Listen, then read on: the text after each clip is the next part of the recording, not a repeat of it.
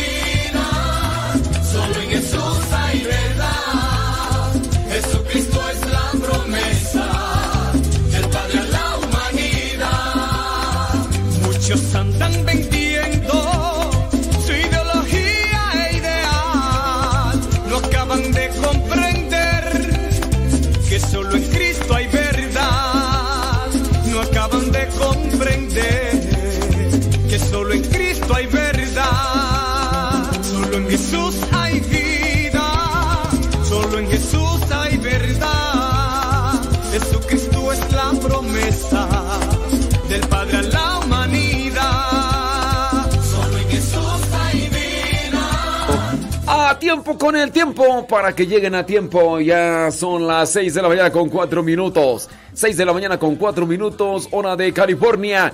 Son las 8 de la mañana con 4 minutos, hora del centro de México. Son las 9 de la mañana ya con 4 minutos, hora de New York. Spreading the news and living today. Allá también en la Florida. Gracias, muchas, pero muchas gracias. Tenemos una pregunta el día de hoy y es, ¿en qué manera te ha ayudado a ti, en qué manera te ha ayudado a ti la oración? ¿Cuáles son los beneficios que tú has obtenido por orar? Así que tú dijeras, bueno, a mí me ayudó mucho la oración eh, en, en este sentido. A mí me ayudó mucho la oración de esta manera. ¿De qué manera tú puedes compartir co- a manera de testimonio que te sirve hacer oración o te ayudó a hacer oración? Ah, es que un día este yo no encontraba esto y me puse a hacer oración y, y gracias a la oración pude encontrar esto, lo otro y aquello. Hay muchas cosas que uno podría compartir si uno analiza todas esas cosas buenas que se han encontrado por medio de la oración, creo que nos motivaría a no abandonar la oración, a la oración que es el alimento del alma. Pero platícanos, cuéntanos, dinos qué transita por tus venas, también dinos dónde nos escuchan, eso es muy, pero muy importante. Déjame ver por acá el día de hoy, de qué quiere celebrar el mundo. Hoy es Día Mundial del Algodón. Bueno, el algodón es una materia natural muy, pero muy importante. También hoy es Día Mundial de la Sonrisa. sí, hay que sonreír. Dicen que una sonrisa eh, te alegra a ti porque hay sustancias químicas y orgánicas que llegan a la mente y todo y, al, y al cuerpo y todo. Cuando uno busca sonreír o la sonrisa de otro, siempre te alegra. Entonces hoy es Día Mundial de la Sonrisa. Hoy también es Día de Mundial, dice, por el trabajo decente. Ándele pues. También hoy es Día Mundial de la tabla de multiplicar. Bueno, pues esas eran... Eh, yo nunca tuve un abaco, pero sí llegué a mirar a algunos compañeros de primaria que les compraban un abaco de la tabla de multiplicar. Bueno, pues, estos. También es Día Mundial de la Neuralgia Trigeminal. Bueno, pues.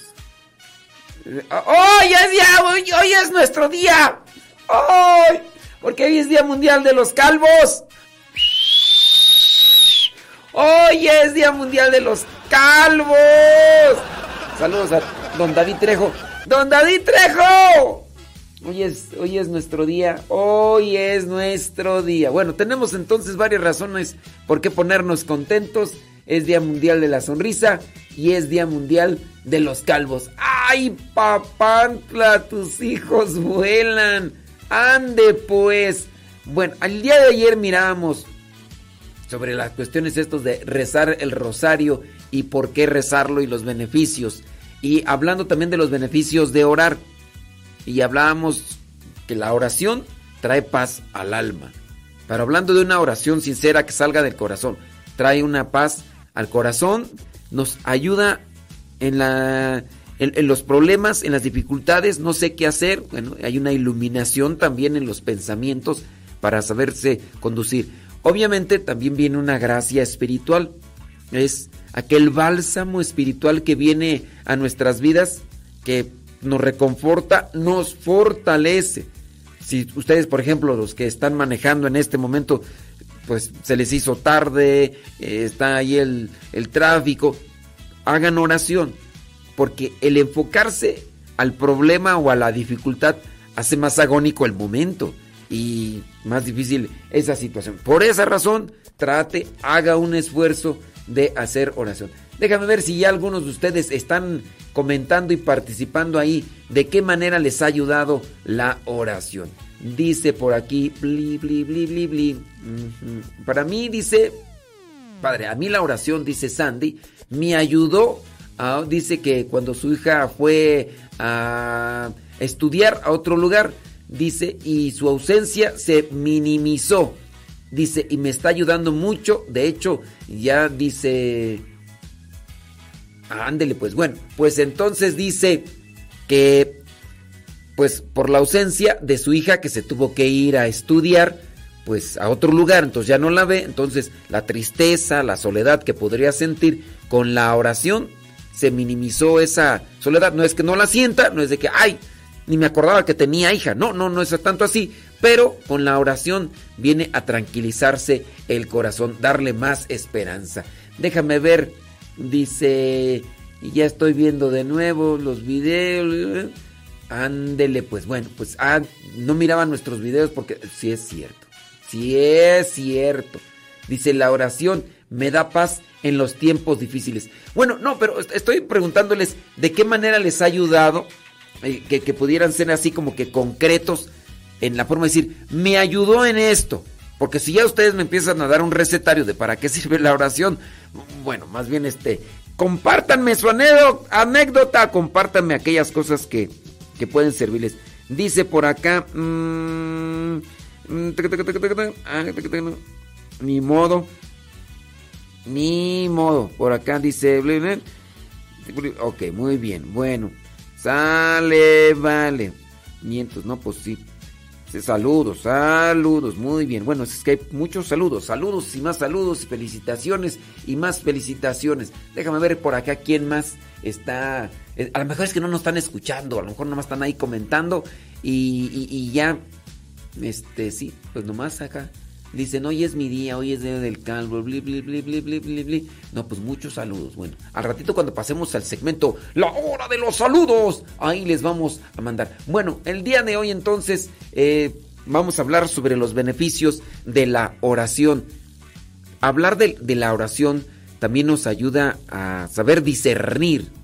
Cuando estamos haciendo oración, podemos discernir bien entre diferentes caminos. Esto sí, esto no aquello, lo más conveniente, eh, qué es lo que está mejor eh, en nuestros caminos. Déjame ver por acá si ya dice... Ok, muy bien. Ándeles, pues saludos a todas las personas que nos están escuchando. Bueno, ahí les voy a dejar esa pregunta. A mí se me hace que no me están escuchando, pero igual si quieren compartirlo, ¿de qué man, en qué forma les ha ayudado la oración? No me den el recetario de para qué sirve la oración, sino más bien de qué manera les ha ayudado la oración.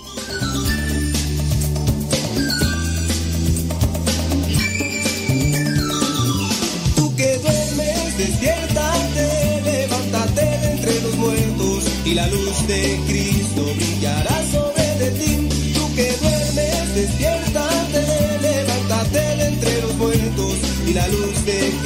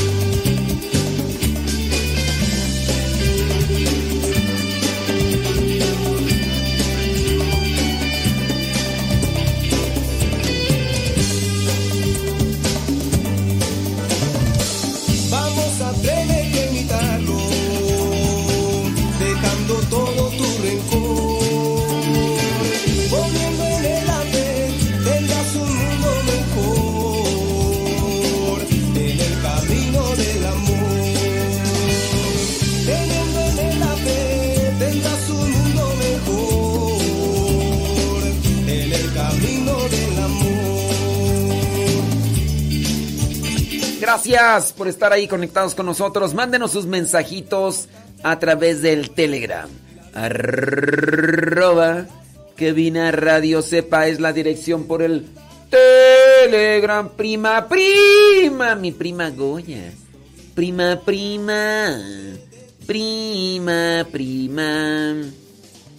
Prima, prima, prima. Prima, prima. Ándele pues. Mira, Marta G ya nos está mandando acá su mensaje. Gracias. Linda Ángeles ya nos está mandando acá. ¿En qué manera le ha ayudado la oración? ¿De qué manera te ha ayudado a ti la oración? En algún momento de la vida. Platícanos, cuéntanos a través de eh, YouTube Modesto Radio.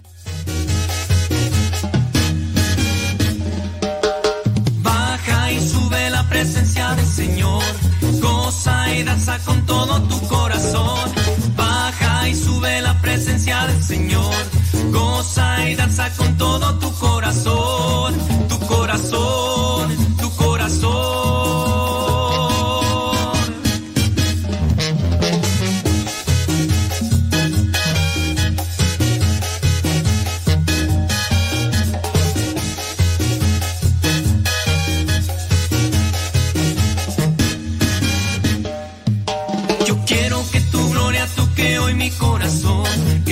Con tu palma todo mi cuerpo, Señor. Y cuando retires tu mano, mi Señor, tu espalda yo y te seguiré, Señor. Señor, Señor. Baja y sube la presencia del Señor. Goza y danza con todo tu corazón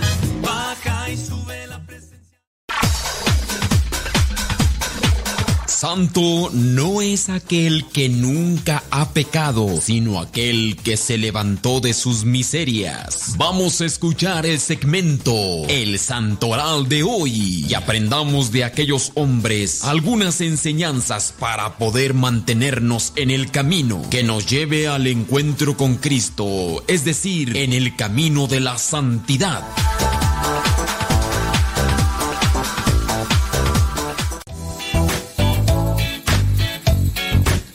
Vientos huracanados. Tenemos ahí la pregunta de qué manera, haz un recuento de qué manera te ha ayudado a ti la oración, en qué momento te ha ayudado a ti la oración, cuáles son los beneficios de la oración en algún momento de tu vida. Platícame, cuéntame. Ahorita vamos a ver el santoral.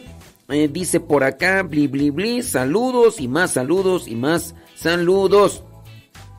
Fíjate, Lourdes nos está compartiendo eh, parte de su testimonio y la pregunta ahí es, ¿de qué manera te ha ayudado a ti la, la oración? Y dice Lourdes esto, lo siguiente, dice que dice, espérame tantito, dice, desde, dice, a mí me ha ayudado la oración en el desprendimiento de dejar ir en paz a mi abuelita a la casa del padre, porque para mí ella fue una mamá más y me sigue ayudando para vivir sin ella, ya que para mí es la persona más importante. Bueno, pues podríamos decir, mira, tratando de clarificar una idea que también digamos es mi, mi deber y mi compromiso como pues como alguien espiritual que camina delante de ustedes. No es que porque nosotros extrañemos o lloramos la ausencia de alguien, no quiere decir que por ese sentido las almas no van a Dios. No, pienso yo que aquí más bien la oración te ayudó a aceptar una realidad natural en todos los seres vivos y aceptar que ten- tenemos un ciclo. Hay un ciclo para cada uno de nosotros en esta vida y terminando este ciclo tenemos la oportunidad de nosotros elegir ir con Dios o, o no, entonces tenemos que buscar cumplir con su voluntad.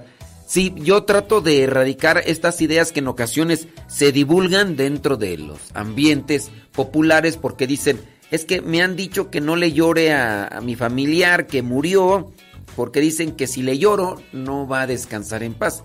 Eso en realidad no retiene el alma de alguien que ya falleció en este mundo, así como que "Mm, quiero irme con Dios, ay, pero ay, no puedo, es que alguien está llorando por mí. ¿Quién está llorando por mí? Suel, ya no lloren porque no me puedo ir. Mm, En realidad no es eso. Eh, pero sí, a nosotros hay un dolor, un sufrimiento y la oración, como bien tú dices, te ayuda. Te ayuda a aceptar una realidad y tener esperanza. Creo que lo que nos ayuda a aceptar una realidad es la fe y la esperanza. Y la fe y la esperanza fruto de la oración. Por eso hagan oración ustedes, no necesariamente cuando lleguen a una tribulación o agonía en, la cuestión espiritual, no. Hagan oración siempre y es una buena alimentación. Al inicio del día, durante el día y al final del día. Bueno, platíqueme, cuénteme, dígame su testimonio de qué manera le ha ayudado la oración. Vámonos al santoral porque hoy es día 7 de octubre y la iglesia tiene presente a Nuestra Señora del Rosario, Nuestra Señora del Rosario. Bueno, también hoy 7 de octubre, yo dije 7 de septiembre, no, es 7 de octubre, ando yo medio desconectado. 7 de octubre, eh, la iglesia hoy tiene presente a Santa Justina de Padua también. La iglesia en el día, en, en- de, de todo el año, hay diferentes santos, entonces hay unos más populares, hay otros que han tenido más repercusión dentro de la iglesia, por eso se les tiene más presente. La iglesia tiene lo que son beatos y lo que son los santos. Bueno, la iglesia presenta hoy también a Santa Justina de Padua, ella fue virgen y mártir. También la iglesia tiene otro presente, déjame ver, a San a Santa Taide de Egipto. Ella fue una eh, virgen penitente. Santa Taide o Taís de Egipto. También la iglesia hoy tiene presente a los mártires Sergio y Baco, ellos santos, Sergio y Baco. También la iglesia tiene presente a San Marcos I. San Marcos I, él fue papa. No estamos hablando de San Marcos el Evangelista, sino este es uno de los papas. Y ya, este, hoy es día de Nuestra Señora del Rosario y por eso estamos preguntándoles a ustedes sobre qué beneficios han obtenido por medio de la oración. Y por aquí ya otras personas nos comparten también su testimonio. Dicen... Aquí está, dice... En esta semana me ayudó a escuchar la voz de Dios en un momento de angustia y me ayudó a confiar que todo va a estar bien. Dice Marta que la oración le ayudó a escuchar la voz de Dios, dice, en ese momento de angustia. Momento de angustia, tribulación, desesperación, y ahí nos ayuda. Dice Ofelia, a mí me ha ayudado... ¿Dónde está tú? A mí me ha ayudado en no desesperarme en cosas difíciles. Mm, dice, en la oración siento conexión con Cristo. En la oración siento conexión con Cristo. Bueno, pues eh, son de las cosas que nosotros podemos tener ahí. Hoy celebramos la fiesta de la Virgen del Rosario. Sí, la Virgen de... Cada 7 de octubre la iglesia celebra la Virgen del Rosario, advocación. No es que sea una Virgen diferente, es la advocación. Advocación que nos recuerda la importancia de dirigirnos afectuosamente a nuestra Madre a través de la oración en particular del rezo del Santo Rosario. Ayer lo mencionamos, el Rosario es una oración cristocéntrica sacada de la Biblia. Sacada de la Biblia. Fue la mismísima Madre de Dios quien nos pidió que lo recemos y lo difundamos para que a través de este podamos obtener gracias abundantes. El Rosario, inobjetablemente, una oración mariana ayuda eh, certera para crecer en el amor a la mujer por quien vino la salvación. Pero no siempre reparamos en que es antes que nada una oración cristocéntrica, es decir, una oración centrada en Cristo. La enunciación de los misterios y las aves marías que se suceden nos ayudan a contemplar y meditar la vida de nuestro Salvador. En el rosario lo que hacemos es meditar de los diferentes pasajes de la vida de nuestro Señor. Si ustedes ya rezan el rosario, rezan la letanía, que ya se han agregado otras letanías más, si ustedes ya rezan el rosario, también es conveniente meditar los misterios. Vamos a ver, misterios gozosos, misterios luminosos, misterios dolorosos, los misterios gloriosos, los misterios dolorosos y los misterios gloriosos. Meditar cada, cada momento. Esa es una de las cosas, yo creo, también muy provechosas por parte de la, de la oración del rosario meditar ese momento. Hay ya incluso folletos en los cuales ya trae una pequeña meditación. Se puede buscar eso. Si no, en su caso, pues solamente meditar el pasaje y traer un elemento pequeño. Algunos pueden también incluso sacar el pasaje bíblico, leerlo, hacer un momento de silencio y continuar con la oración. Algunos han reclamado que no se deben de hacer oraciones repetitivas, pero yo pienso que a veces dicen este tipo de cosas por no saber interpretar la palabra de Dios o por no saber en qué consiste una oración letánica. Las oraciones letánicas se encuentran, por ejemplo, también en los salmos. Entonces, no es, cuando dice nuestro Señor Jesucristo, que no repitan palabras vanas como hacen los hipócritas. No, no hay que repetir palabras vanas, pero cuando uno analiza el rosario, uno sabe que esas no son palabras vanas. ¿Cuántas veces repetimos el Padre Nuestro en, el Rosario? Por lo menos eh, un, este, por lo menos cinco, ¿no? Cinco Padres Nuestros, si es que no rezamos los cuatro misterios, pero por lo menos cinco. Repetimos el Padre Nuestro. Entonces, repetir así oraciones es vano, ¿no? Dependiendo qué es lo que repetimos, es de lo que nos, debemos de cuestionar. Decir cosas sin sentido, pero las cosas que decimos dentro del rosario tienen sentido, porque son la misma palabra de Dios. ¿Tiene preguntas? ¿Tiene comentarios? ¿Tiene testimonios de qué manera les ha ayudado la oración? Compártanoslo.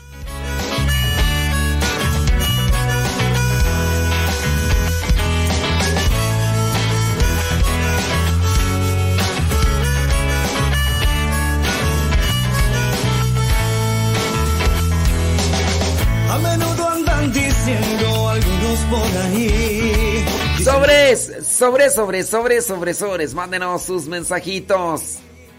Mándenos sus mensajitos. Oh, oh, algo impactante. Bueno, bueno. Recuerden que ahí estamos en la dirección de Telegram, arroba, arroba, cabina radio sepa. Todo junto. Arroba, cabina radio sepa. Blan, blan, para, blan, y entonces dice, la oración me sirve para tranquilizar mi cuerpo y mi mente. Sí. Déjame buscar por aquí la lista que teníamos de beneficios. Beneficios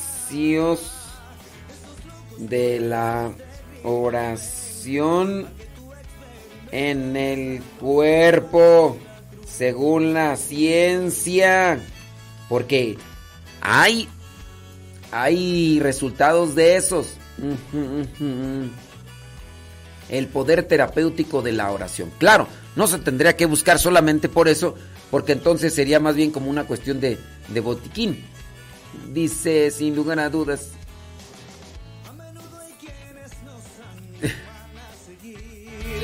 Dicen adelante que mucha gente que los tiene que oír. Pero solo somos instrumentos de Jesús. El que toca y canta y llega al alma es el loco de la cruz. Y de todo corazón, hoy les queremos decir que estamos ciflados, bien desquiciados, felices de vivir.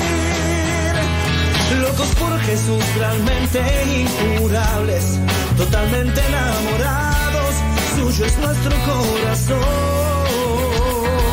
Y si piensan que con él perdemos tiempo, ya será el mismo tiempo el que nos dé la razón. Locos por Jesús, realmente de remate, por confiar tanto en nosotros, él un poco loco está. Estos locos por Jesús te gritan vente a que tú experimentes la locura de la cruz. Locos por Jesús realmente incurables, totalmente enamorados, suyo es nuestro corazón. Y si piensan que con él perdemos tiempo, ya será el mismo tiempo el que nos dé la razón. Jesús realmente de remate, por confiar tanto en nosotros, un poco loco está. Estos locos por Jesús te gritan vente, a que tú experimentes la locura de la cruz.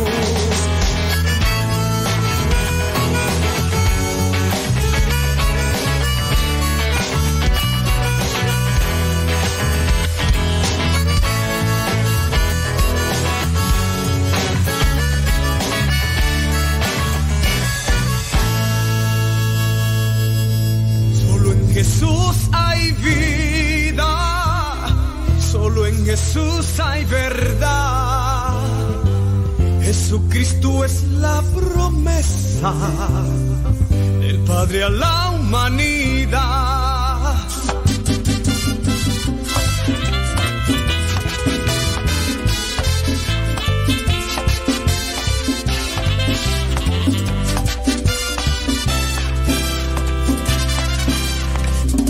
Jesús hay vida, solo en Jesús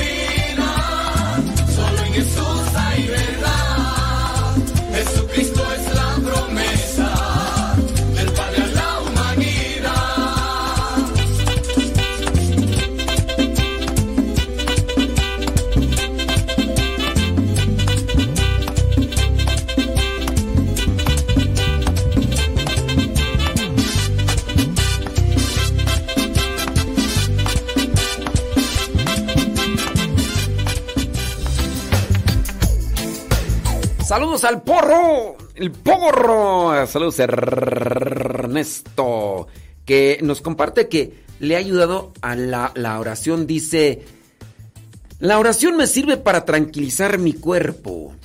Y cuando hay situaciones que no puedo resolver con mis habilidades y estudio, y me ilumina la mente y se resuelve a la primera o segunda forma. Me imagino a los que tienen el don de ciencia y hacen oración. Pues hay unos que hacen oración y hay unos que no.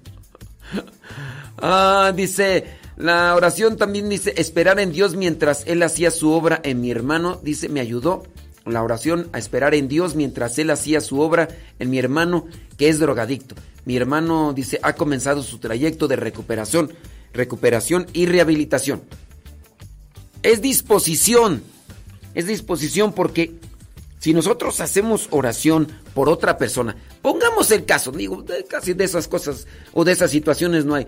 Pongamos el caso que un señor sea infiel y que diga a la esposa, ah, yo quiero que mi viejo ya se le quite lo bisbirindo. Ya quiero que a mi esposo, a mi viejo se le quite lo pirino, la suelta. Y, y voy a hacer oración, pero él no se abre a Dios. Él no escucha ni a su esposa, menos va a escuchar a Dios. Digo, ustedes van a decir, ay, pero entonces estás diciendo que Dios no tiene poder. Mm, Dios tiene poder hasta para convertirte en lo que Él quiera. Dios lo puede todo, es omnipotente. Pero pues, Dios no nos va a obligar a decir, ándele, acérquese a Dios, o si no le pongo sus mazapanazos, órale, hijo del tostado. Pues no, no, Dios no va a hacer eso. Dios no es tu papá, Dios no es tu mamá, porque muchas veces los papás, a veces, a mí no me ha tocado, ni yo recuerdo, ¿verdad? Pero hay algunos, hay algunos que recuerdan, órale, tráguese eso si no se lo zambuto por las orejas. No, o sea, mazapanas, no, Dios no es así. Dios no es así. Y y bueno, Dios ahí es donde respetan. Si hay que orar por ciertas personas, eso es como... Miren, la oración nos ayuda a nosotros principalmente. Cuando hacemos oración por los demás, la oración nos ayuda principalmente a nosotros. A tener esperanza, a tener paciencia, a tener luz, a tener sabiduría, porque es una cuestión espiritual. Ahora, con la oración nosotros oramos por fulano y sutano y mangano. ¿Qué se siente cuando te dicen, estoy orando por ti. Échale ganas. Ánimo. Se siente chido. O sea, es una motivación. Supongamos que también en el sentido espiritual, la oración por los demás es como, como darles ánimos, como una porra. Ándale, tú puedes. Eh, cuenta con mi ayuda espiritual. Estoy rezando por ti. Es, es la presencia espiritual de alguien que te respalda, que te motiva, que te impulsa. Y eso también es motivante. No quiere decir que, Oye, ¿por qué cambiaste? Pues yo no sé, no sé, yo, yo me esfuerzo por, por ser mula, yo me esfuerzo por andar de mm, pirinola suelta, andar por aquí, pero no sé, de un día para otro, ay, ya no siento ganas de esto, ya no siento ganas de aquello, uy, ahí en el celular, ahí con quien me conectaba, ya hasta se me borraron los contactos, quién sabe qué está pasando. No va a pasar eso, no va a pasar eso. Dios no lo puede. Tú estás diciendo que Dios no lo puede. Yo no estoy diciendo que Dios no lo puede. Pero también es de cada uno, de cada uno poner lo que le toca para que Dios haga su obra. Si tú no pones tu casi nada, Dios no pone su casi todo. Si tú no pones tu casi nada, pues Dios no pone su casi todo. Platícame, cuéntame de qué manera te ha ayudado la oración. Dice por acá, eh, Tere, Tere, Tere, Tere, Tere, Tere. Dice, eh, la oración me ha ayudado a sobrellevar las enfermedades. Tengo, dice... Mm, ay, es que no le entiendo aquí tú. La operación de un tumor también en el útero. Y tiene, bueno, dice que tiene enfermedades. Yo pienso que es la tiroides. Y no sé qué otra cosa más.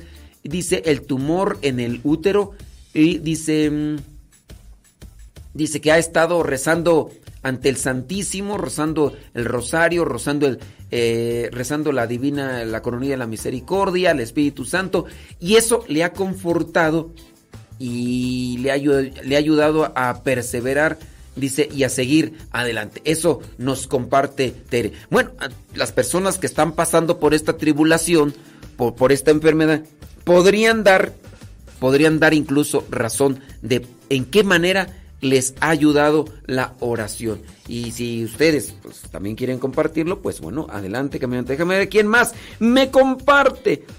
Dice por acá, dice, a mí me ha ayudado a tener más fe eh, en el cáncer, dice, que de su esposo.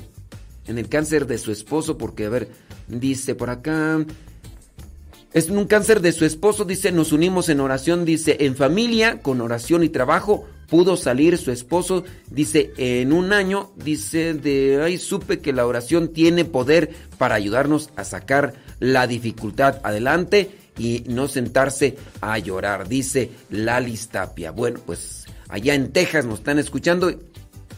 Miren, yo sí he escuchado de, de muchos testimonios. A mí me ha tocado ver, me ha tocado ver personas que ya desahuciadas y llegamos, hacemos oración, unción de los enfermos, la confesión primero y después la unción de los enfermos y, y de repente, mira, hay ocasiones, ¿verdad? Me han traído que, que haga oración por estas personas.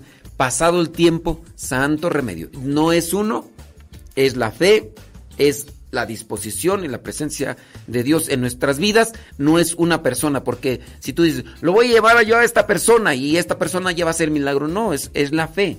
Dios actúa en las personas y Dios va trabajando en cada uno de nosotros.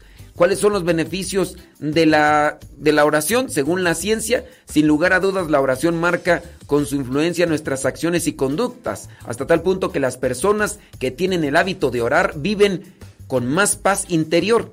Eso obviamente se refleja a nivel orgánico, manifiestan una tranquilidad deporte y reflejan en su rostro una nueva expresión. Es lo más profundo de su conciencia, brilla una luz. Rezar significa dirigir el corazón a Dios. Cuando una persona ora, instaura con Él una relación viva. Tengo una reunión de trabajo, voy a orar ya terminé la, reunión de trabajo, hay posibilidades, hay buenas cosas, voy a orar. Incluso el agradecimiento o la felicidad se puede disfrutar mejor cuando hay oración. La felicidad por algo se disfruta mejor cuando hay agradecimiento en la oración. Cuando practicamos la oración empezamos a descubrir que hay cosas nuevas por qué vivir. Descubrimos, nos descubrimos a nosotros mismos y también comienza a cultivarse un pensamiento ético. Pero hay que saber hacer oración, porque pues la oración la pueden hacer incluso los que se están preparando para saltar arriba de una moto, porque ya es clásico andar en las motos asaltando a las personas. La oración la pueden practicar los que van a cruzar con el cargamento de droga en la frontera para que no los agarren. La oración también la pueden practicar aquellos que se meten a las casas a robar o a las mismas iglesias.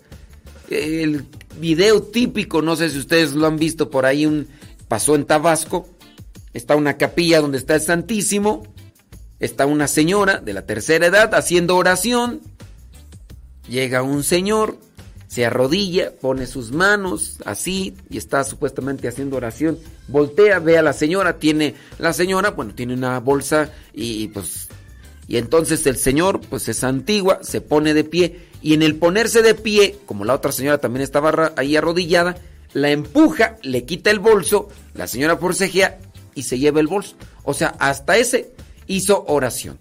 Pero no es solamente hacer oración, sino en qué sentido y de qué manera hacemos oración. ¿De qué manera te ha ayudado a ti la oración? Platícanos, compártenos tu testimonio.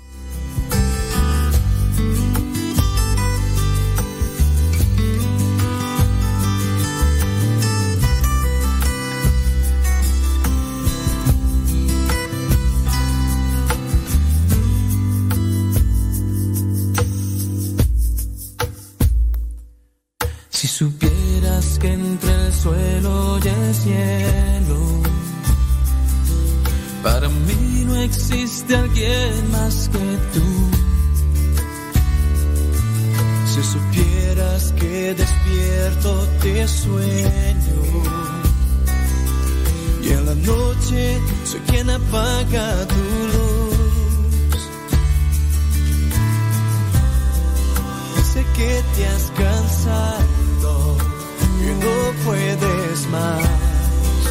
descansa en mis brazos, detente donde vas. Porque yo sé, cuando has bajado tus brazos,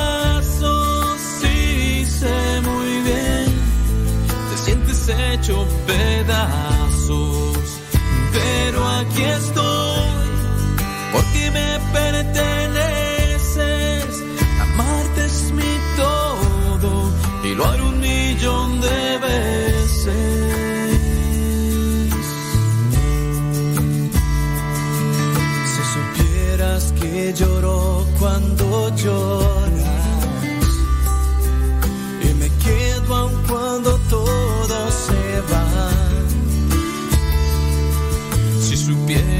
que siento lo que sientes, cuando ríes, cuando vas a estallar,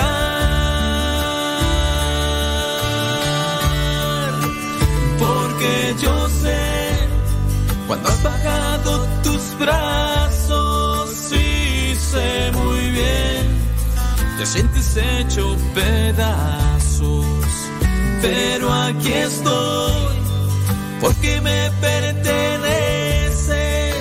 amarte es mi todo, y lo haré un millón de veces, porque yo sé, cuando has bajado tus brazos, sí sé muy bien, te sientes hecho pedazos, pero aquí estoy,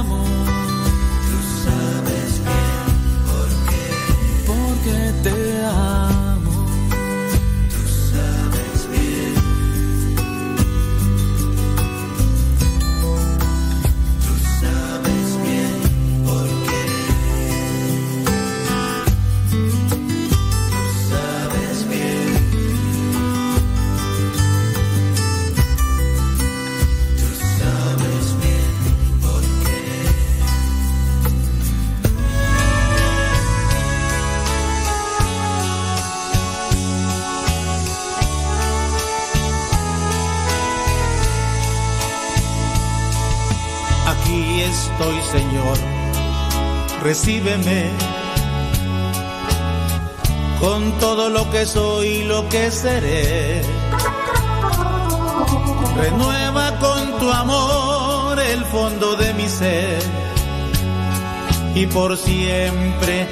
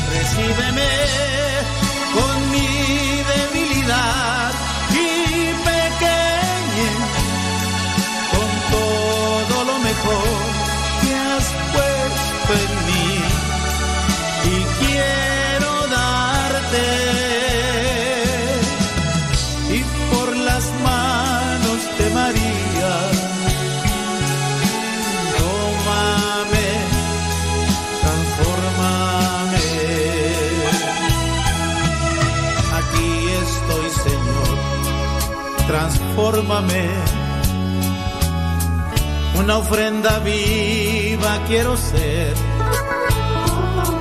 Concédeme sentir el fuego de tu amor. Y en amor te serviré. Recíbeme con toda la miseria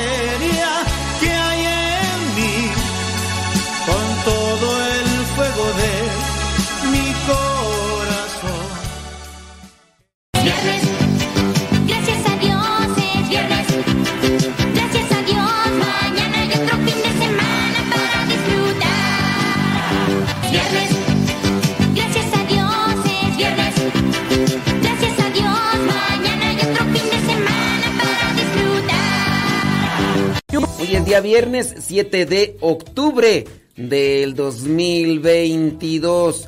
10 consejos para rezar el rosario todos los días, si es que no tienes el hábito, el, hábito de rezar el rosario. Número 1. ¿Quién de ustedes tiene un rosario en el bolsillo? Eh, yo incluso tengo dos, dos rosarios. Este lo utilizo, tengo uno, aquí ya lo pueden escuchar.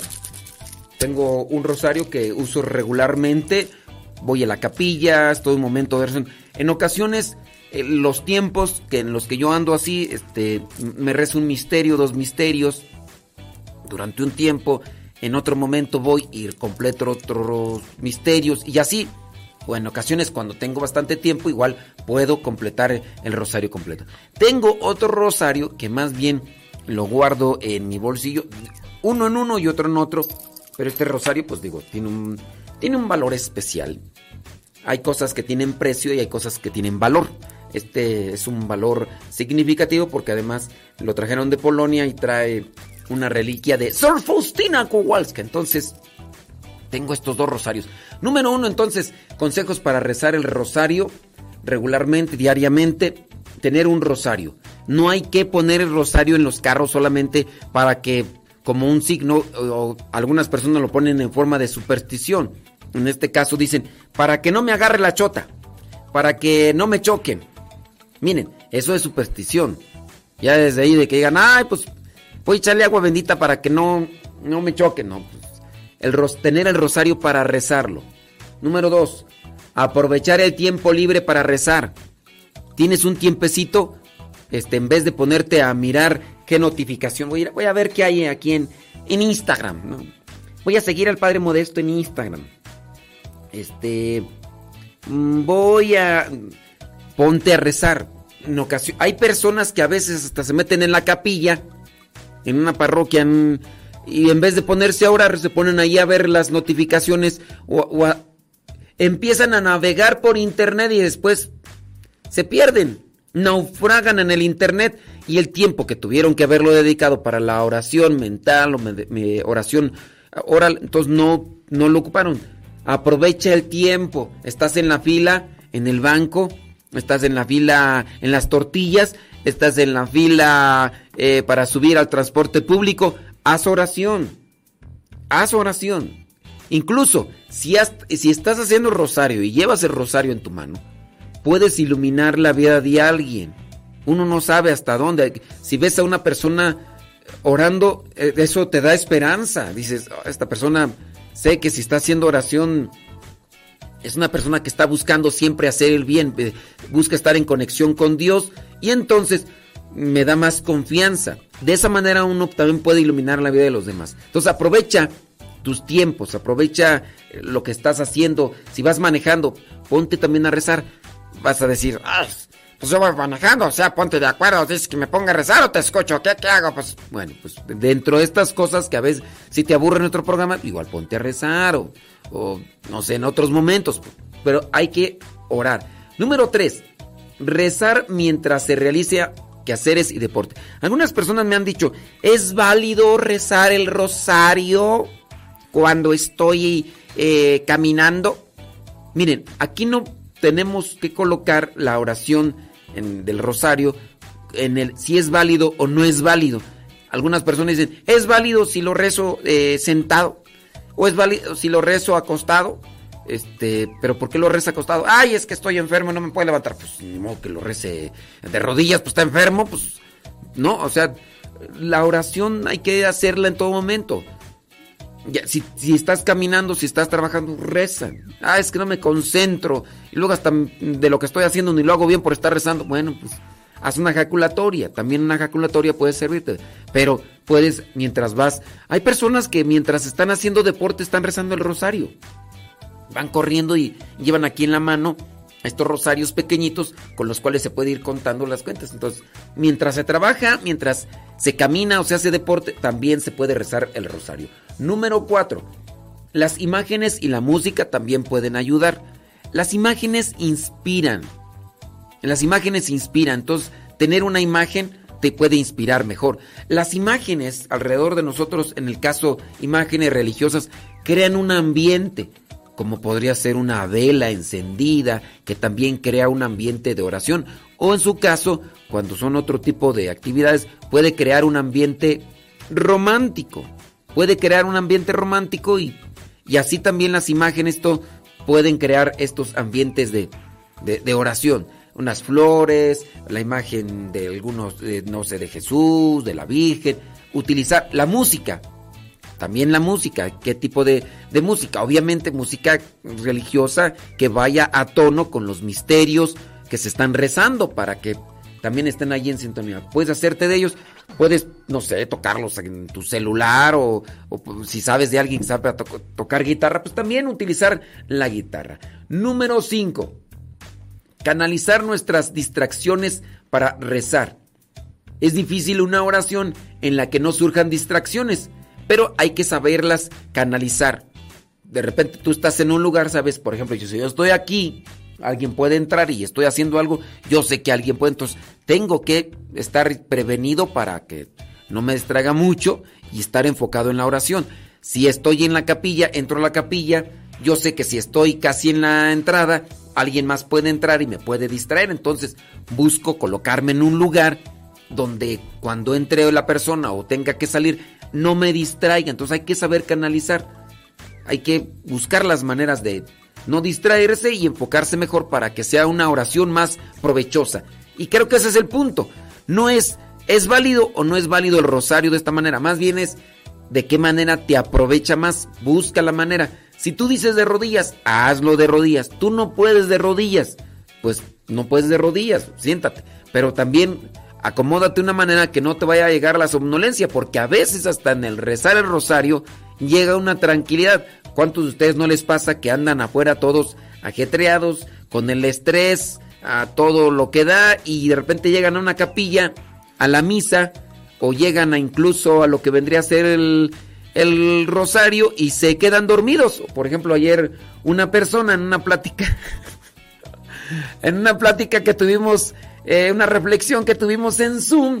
Y pues las personas ahí prenden sus camaritas y ahí con los matrimonios. Y pues una persona ahí se quedó tan arrullada con la plática que yo estaba dando que, bueno, hasta eso le ayudó yo creo para dormir mejor. Pero pues hay que no colocarse en una situación que te pueda llevar a la dormición en vez de la meditación. Entonces te pones a, rezar el rosario y te acomodas en un lugar y te llega la paz, la tranquilidad y adiós mundo. Ahí te veo al rato. Y quién sabe, la señora ahí se quedó dormida. Espero que haya descansado y que le hayamos, que le hayamos eh, ayudado a, a descansar.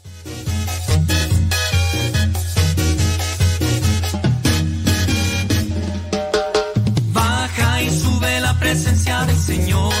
Goza y danza con todo tu corazón y sube la presencia del Señor. Goza y danza con todo tu corazón, tu corazón, tu corazón.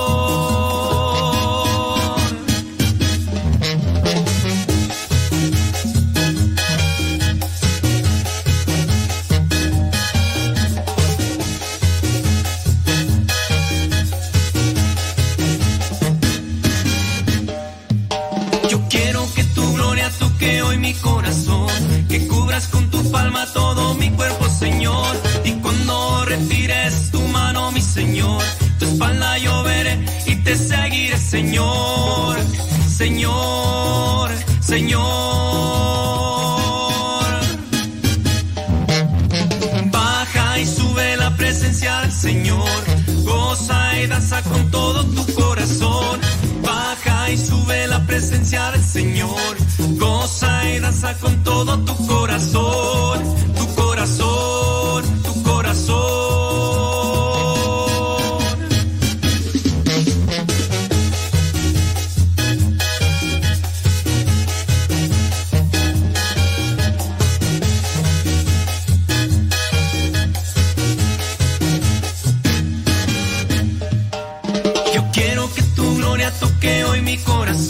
que cubras con tu palma todo mi cuerpo, Señor. Y cuando retires tu mano, mi Señor, tu espalda yo veré y te seguiré, Señor, Señor, Señor. Baja y sube la presencia del Señor, goza y danza con todo tu corazón.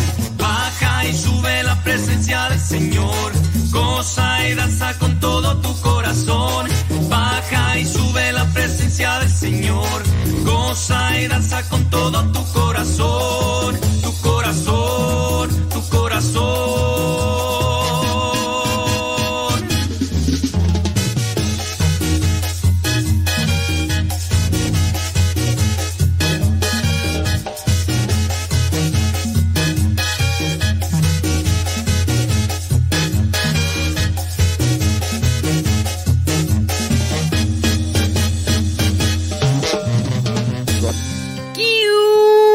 57 después de la hora. Ya van a ser las 9 de la mañana acá en el centro de México. ¿Cómo le va?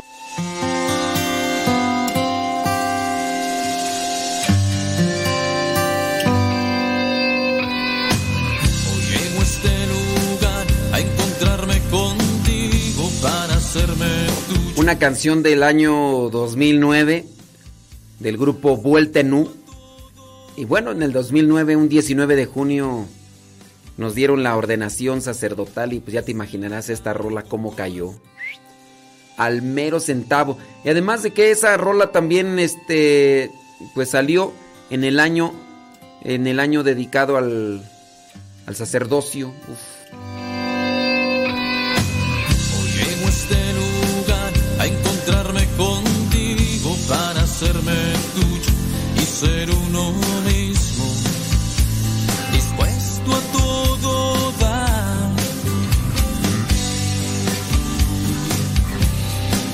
El altar, tu corazón abierto a quien hago y mío y por quien hoy muero.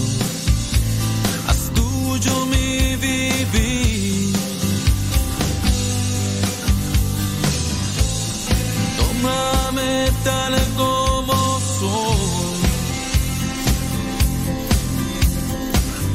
Yo seré tu siervo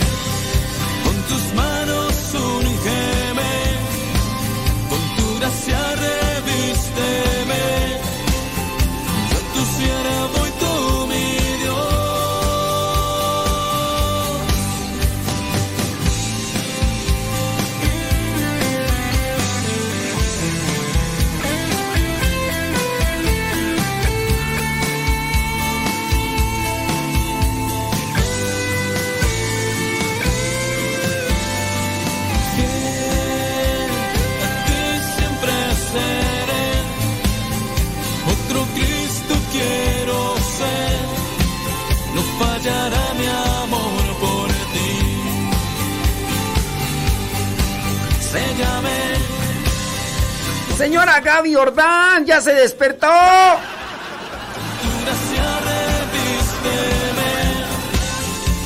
Dicen- dice Rocío Navarro que en dónde puedes encontrar la música que pone de fondo. ¿Cuál de todas? Pues es que, por ejemplo, ahorita estoy hablando y hay música de fondo, no sé si esta o, o la otra. Eh, si es la instrumental que pongo de fondo, esa es música que nosotros armamos con pequeños beats y entonces la armamos de 12 minutos para tenerla de background, de allí de, de fondo, pero son, es música que armamos nosotros de, pues, beats. Así, no sé si es esa, no sé cuál sea. ¡Oh! Señora Gaby Ordaz ya se despertó.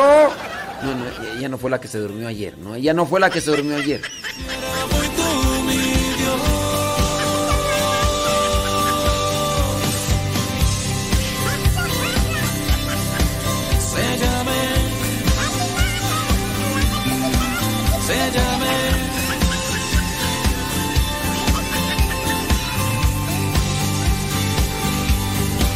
seja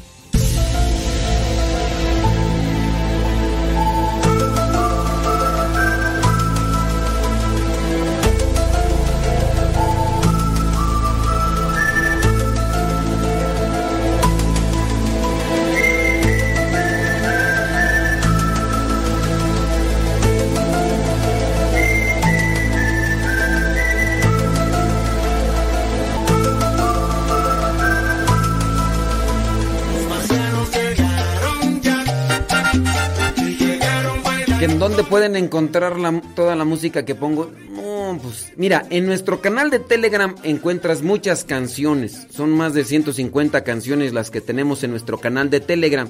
Tienes que descargar Telegram, es una aplicación mejor que WhatsApp y buscas arroba modesto lule.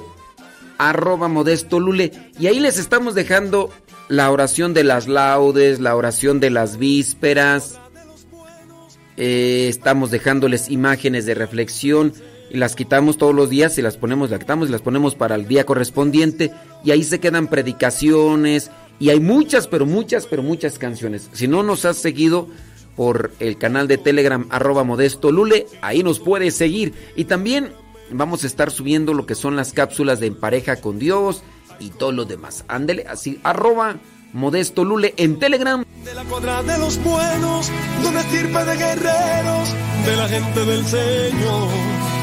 Y lucho por ganarme un día el cielo, máscara cabellera, por ganarme su perdón. Y lucho, lucho, ay como lucho.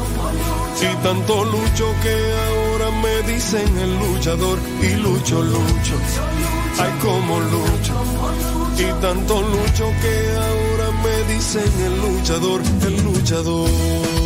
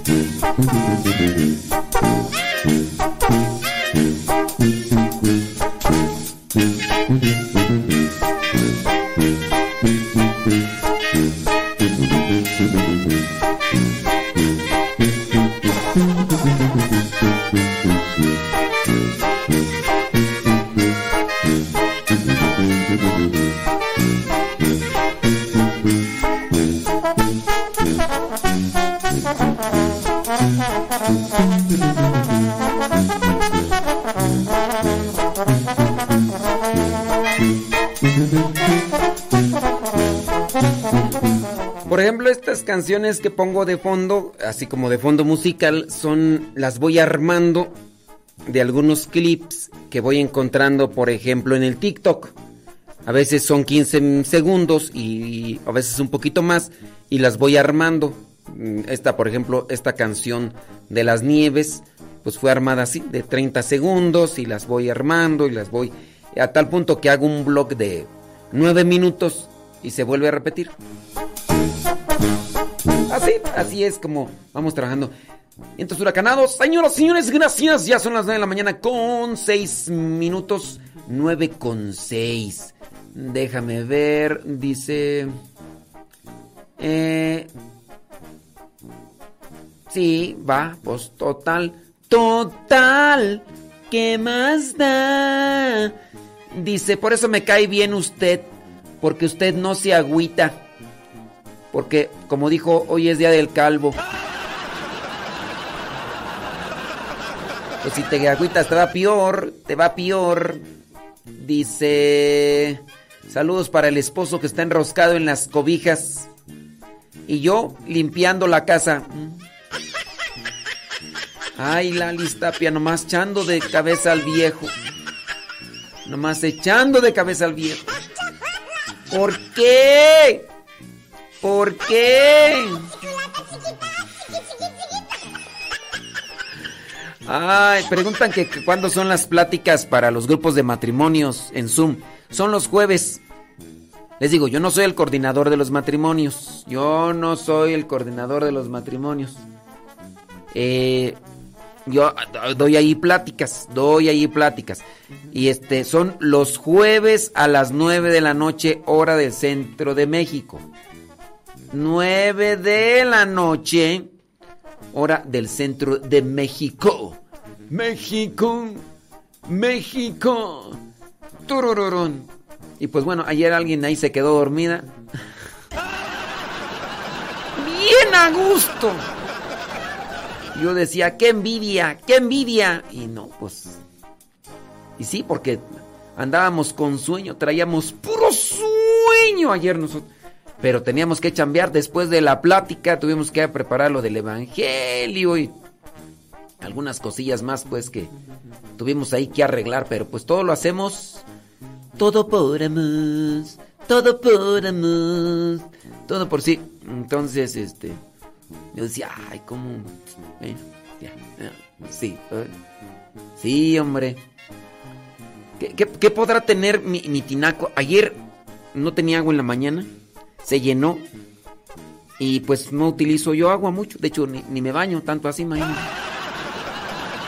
Y, y hoy en la mañana ya está vacío totalmente.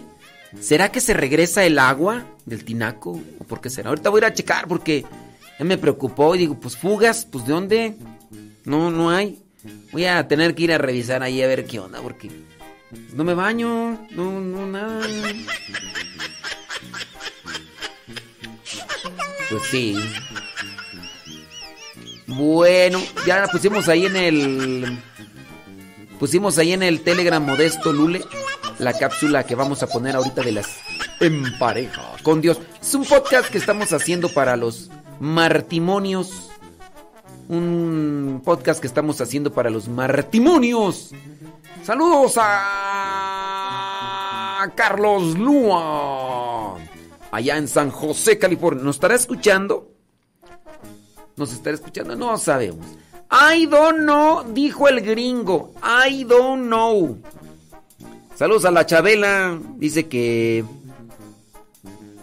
tiene una fuga en la taza del baño. No, no. ¿Será que por la taza del baño se tire ahí toda el agua? No creo. Un tinaco completo por... No creo. Pero voy a checar porque sí es preocupante. Oye, pues allí algo habrá. Algo habrá que no sé qué. Di, ah, dice que... Dice por acá Sebastiana que la señora que se durmió pues eh, se durmió que porque yo doy las pláticas aburridas, dice Sebastián Toribio. Déjame bloquear ahorita en este mismo momento a Sebastián Toribio porque te has ganado un mazapanazo. Vamos a bloquearlo.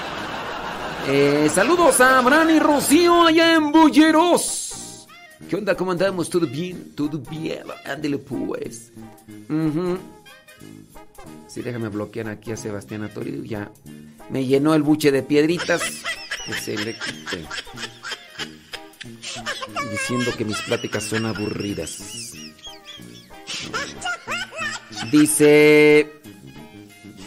Dice Rosa Vázquez que también su viejo se estaba durmiendo.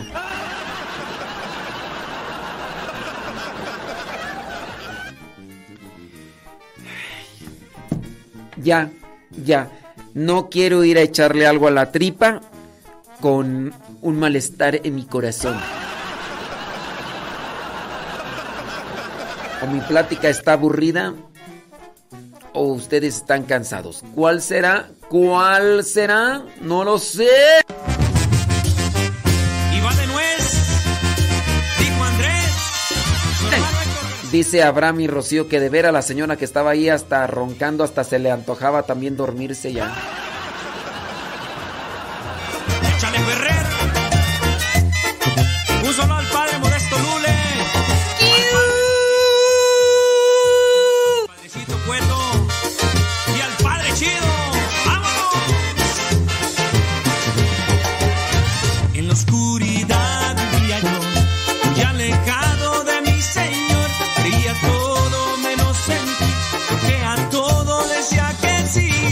¿qué les puedo decir de los tatuajes? Tatuajes de tus besos llevo en todo mi cuerpo. Eso les puedo decir de los tatuajes. Tatuados en el viento, el viento no lo conocí. Desde Phoenix, Arizona. Échale Ferrer. Un solo al padre Modesto Lule. Al padre,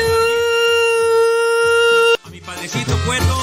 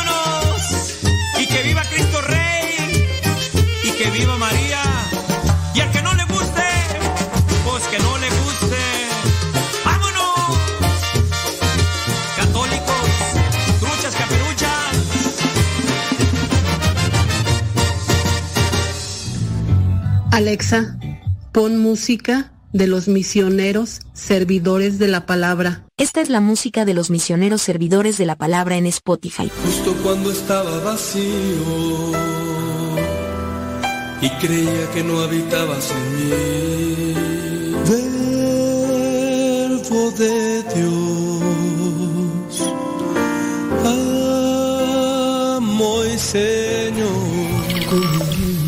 acostado en los brazos de su madre, como un infante descansando en el calor del dulce hogar.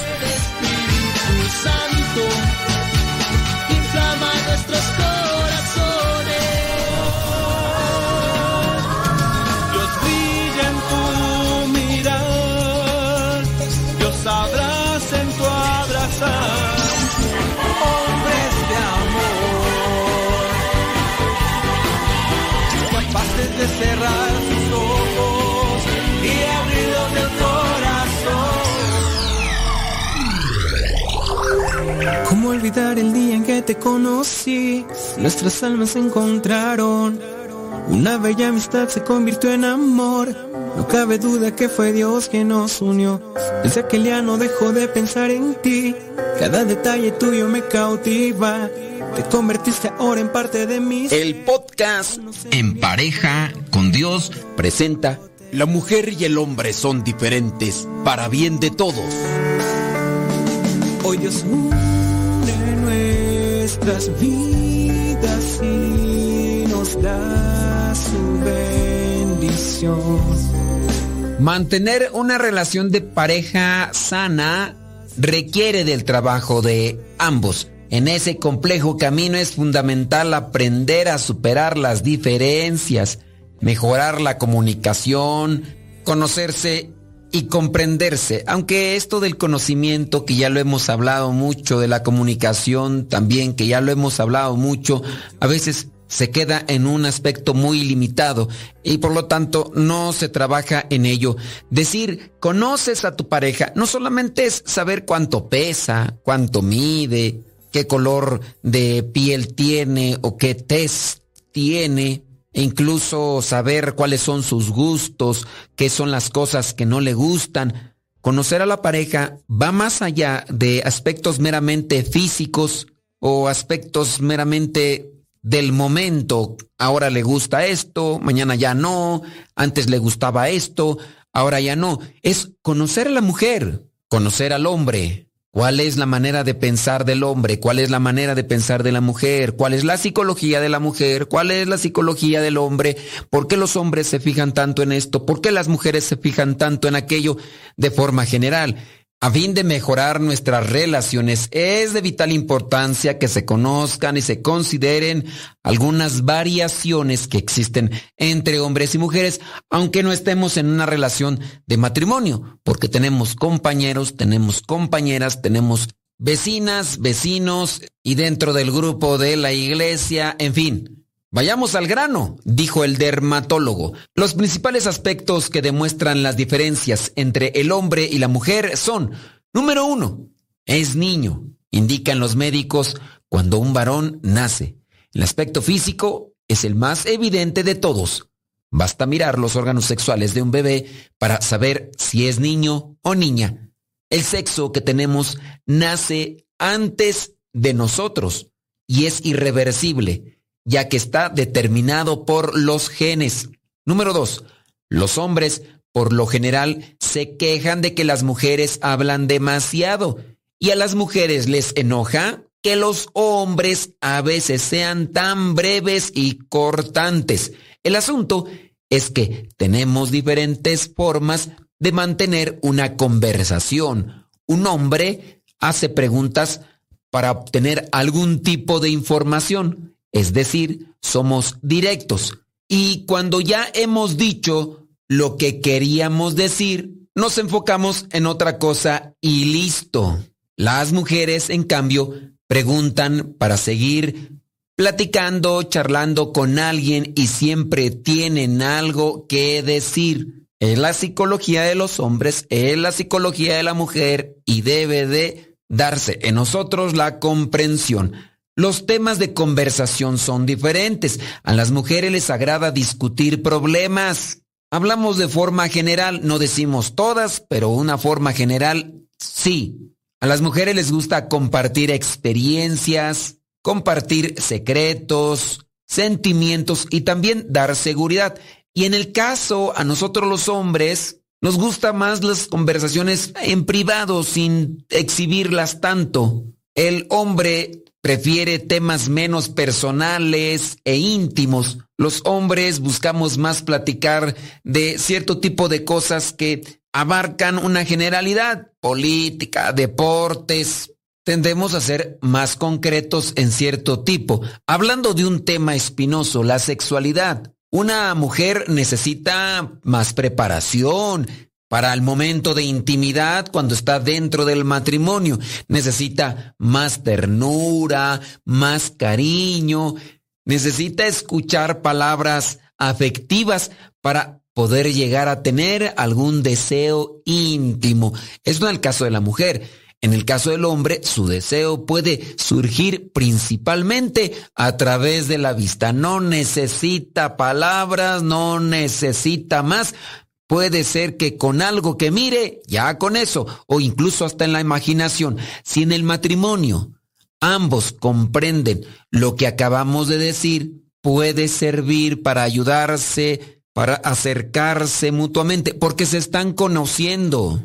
No podemos aquí extendernos a hablar de estos tópicos, pero son solamente unas cuestiones así ligeras para que se dediquen más a conocerse como seres humanos, hombre y mujer. En este audio hablamos de cuestiones muy limitadas. Hay libros, hay conferencias, ustedes tienen que buscarlas sobre lo que es la diferencia del pensamiento, la diferencia de la psicología, la diferencia de ver la vida tanto en el hombre como en la mujer. Cambiando de tema, el estado de ánimo en el hombre y en la mujer también son distintos. Las mujeres son como las olas, no se sientan ofendidas. Es solamente una analogía. Son como las olas ya que a causa de las hormonas su autoestima sube y baja. Pueden reír y llorar con facilidad. Sin embargo, los hombres, se dice, son como las ligas, ya que se van, ya que vuelven, se acercan y aman, pero en algunos momentos tienden a buscar cierta autonomía y se alejan un poco para estar solos. Es diferente el estado de ánimo. La psicología de las mujeres es diferente a la del hombre. Ellas son mucho más sensibles, se dan cuenta de aspectos que para el hombre son insignificantes. La inteligencia de ellas es intuitiva, se guían por las razones del corazón, mientras que el hombre usa una inteligencia discursiva en la que requiere mucho más análisis para resolver algo. Los roles y funciones también son distintos. La mujer desempeña un papel práctico insustituible, ya que ella se encarga por la perfección de su rol de la educación, de las futuras generaciones. Es su obligación el dar a conocer los valores y lograr formar familias que constituyan sociedades fuertes y que trasciendan, mientras que el hombre es el encargado de dirigir y proteger a su familia, tratar a la mujer como a su mayor tesoro, cual vaso más frágil, ser el proveedor y así construir un patrimonio familiar. Los hijos. Hoy es poco comprendida la estructura y el orden que desde el principio Dios estableció, pero es un hecho que en una familia los hijos necesitan de la racionalidad y el realismo del padre, así como del sentimentalismo y la afectividad de la madre. En definitiva, el hecho de que como hombres y mujeres seamos diferentes provoca ciertos conflictos, pero hay una buena noticia, somos complementarios. Si logramos percibir en el opuesto lo que nosotros no tenemos, podremos lograr el perfeccionamiento y la complementación. Dios nos creó, Él sabe a la perfección cómo funcionamos. Ni el varón ni la mujer deben perder de vista sus diferencias y las funciones que desde un inicio Dios planeó para nosotros. Puesto que de lo contrario, la familia y por consiguiente la sociedad no podrán funcionar de manera concreta. Este audio en sí es muy corto para hablar de todas las diferencias que existen tanto en el hombre como en la mujer a nivel anímico, a nivel sexual, a nivel psicológico. Yo les recomiendo que busquen videoconferencias, audiolibros, libros que se refieran a los temas de las diferencias psicológicas y diferentes aspectos tanto del hombre como la mujer. No les digo títulos porque hay muchos títulos. Hay diferentes aportaciones desde la neurología. Vean un libro, vean otro, no se casen con un título o con un autor solamente. Busquen en Internet para conocer más sobre las diferencias a nivel psicológico tanto del hombre como la mujer. Esto para comprenderse, para acercarse y para ayudarse mutuamente. No es para que comience a darse la batalla con las debilidades que se pueden encontrar tanto en uno como en otro. El que quiera progresar comenzará a trabajar. Dejen que la oración, la reflexión, la meditación en la palabra de Dios ilumine sus ideas, ilumine sus proyectos, ilumine su vida. Déjense acompañar por un guía espiritual o busquen audios que pudieran ayudarles en su orientación matrimonial. Y recuerden que la santidad en el matrimonio es posible, pero se tiene que llegar en pareja con Dios. Cada uno con su propia historia, con sus defectos y virtudes, distintos sueños pero mismo ideal, inmensamente amarnos por la eternidad. Desde aquel día no dejo de pensar en ti, cada detalle tuyo me cautiva, te convertiste ahora en parte de mi ser, aún no sé muy bien qué fue lo que pasó, solo sé que yo te amo.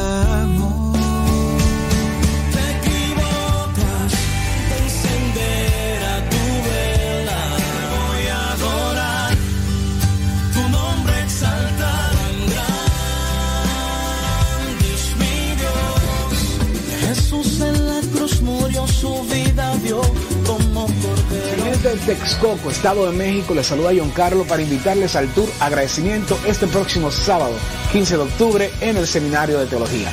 Será una bendición llevar música de Dios, compartir con ustedes, adorar al Rey como Él se lo merece. Aquí te dejamos toda la información. Te espero. vida dio como Más información al teléfono 775 186 5370 775 186 5370 Traigo conmigo un millón de versos para hacer canciones que te enamoren, para que se alegren los corazones.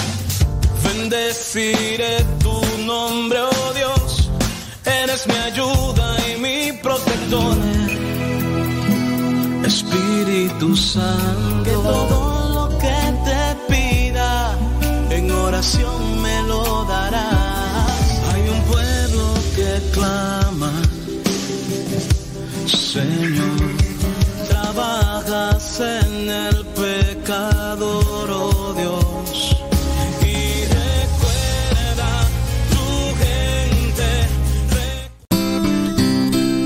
Ser joven no es cuestión de años, sino de ánimos. Escuchas Radio Cepa.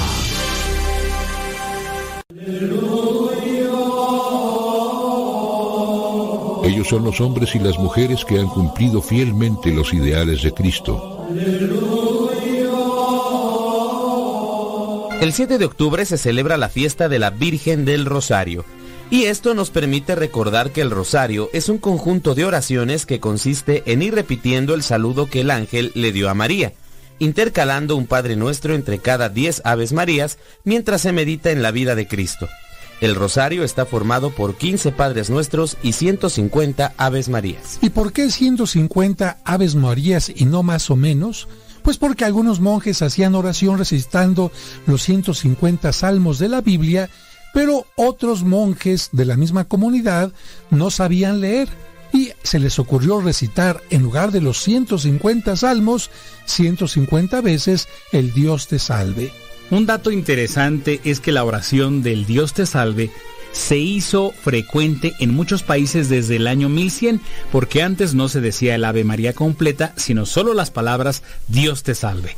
Pero para el año 1483 ya se había extendido en muchos países la costumbre de añadir a las palabras del ángel y de Santa Isabel el Santa María, Madre de Dios, pero todavía no era costumbre general rezar el Ave María completa.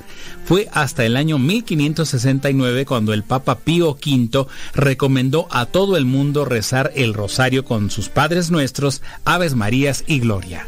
Como algunas personas no podían rezar diariamente las 150 Aves Marías y los 15 Padres Nuestros, optaron por dividir el rosario en tres partes, para rezar una parte cada día. Así quedaron 50 Aves Marías por día y 5 Padres Nuestros. Esa es la forma que tiene todavía hasta nuestros días. Por eso, si los niños cuentan las bolitas de un rosario, van a encontrar 50 para las Aves Marías y 5 bolitas para los Padres Nuestros. Cada día se medita en los momentos más importantes de la vida de Cristo, llamados misterios. Un día son los misterios gozosos, otro los dolorosos y otro los gloriosos. Esto cambió cuando el Papa Juan Pablo II, el 16 de octubre del año 2002, añadió otros misterios, los misterios luminosos o de la luz, que se rezan los jueves. Esto significa que el rosario es una oración que ha ido cambiando y seguirá cambiando de acuerdo a las necesidades de los tiempos.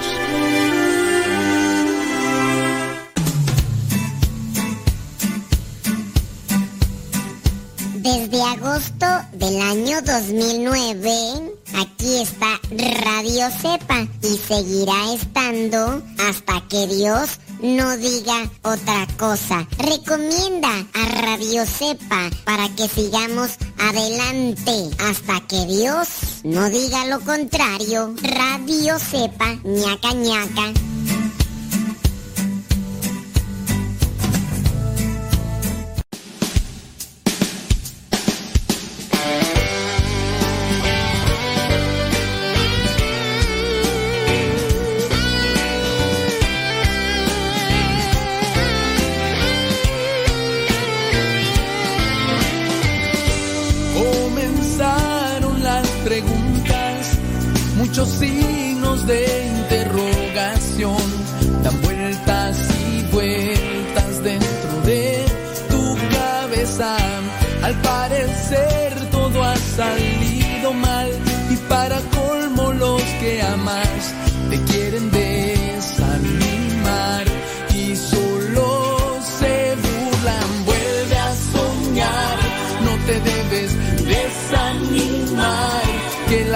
Sigue, que esto no termina,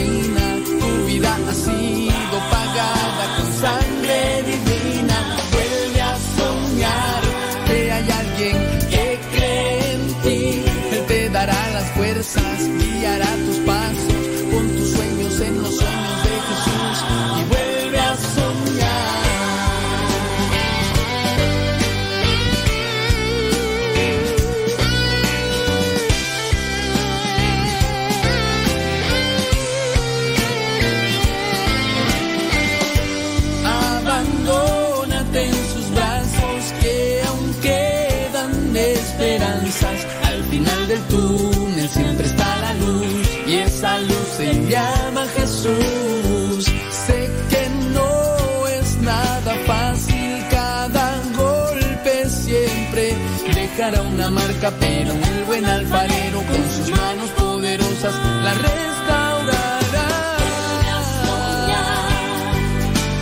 desanimar, que la lucha sigue, que esto no termina,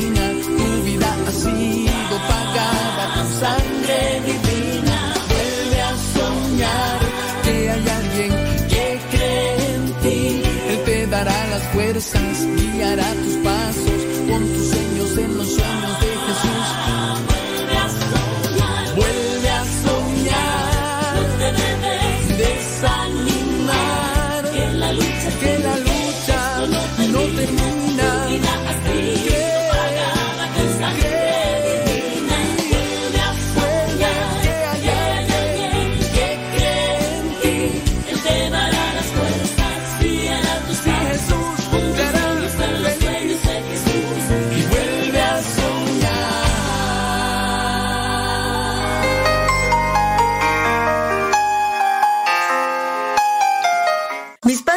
suegros se conocen de toda la vida. Eran amigos desde muy jóvenes. Recuerdo que mi suegro siempre decía que cuando yo fuera grande y su hijo fuera doctor, nos casaríamos. Y mire usted, qué obedientes fuimos. Nos casamos hace, bueno, casi 26 años, gracias a Dios. Mi suegro emigró hace mucho tiempo a los Estados Unidos. Él es el mayor de nueve hijos. Su mamá, doña Mercedes, en paz descanse, era una mujer muy francota. Decía las cosas como pensaba y platicaba historias muy amenas y era servicial con quien llegara. Cuando uno llegaba a su casa, inmediatamente no, preguntaba si queríamos algo de tomar. Inmediatamente preguntaba, ¿ya comiste hija? ¿Ya comiste hijo? Siempre tenía esa disponibilidad de servicio. Una mujer muy fuerte, chaparrita, pero de una estatura grande en su fe. Cuando se hizo mayor, enfermó de Alzheimer y se le fueron olvidando poco a poco las cosas. Se fue convirtiendo así lentamente en una niña. Recordaba a sus hijos ya difuntos como si estuvieran vivos y estuvieran aún pequeños. Creía ver en todos sus nietos y bisnietos a sus hijos amados.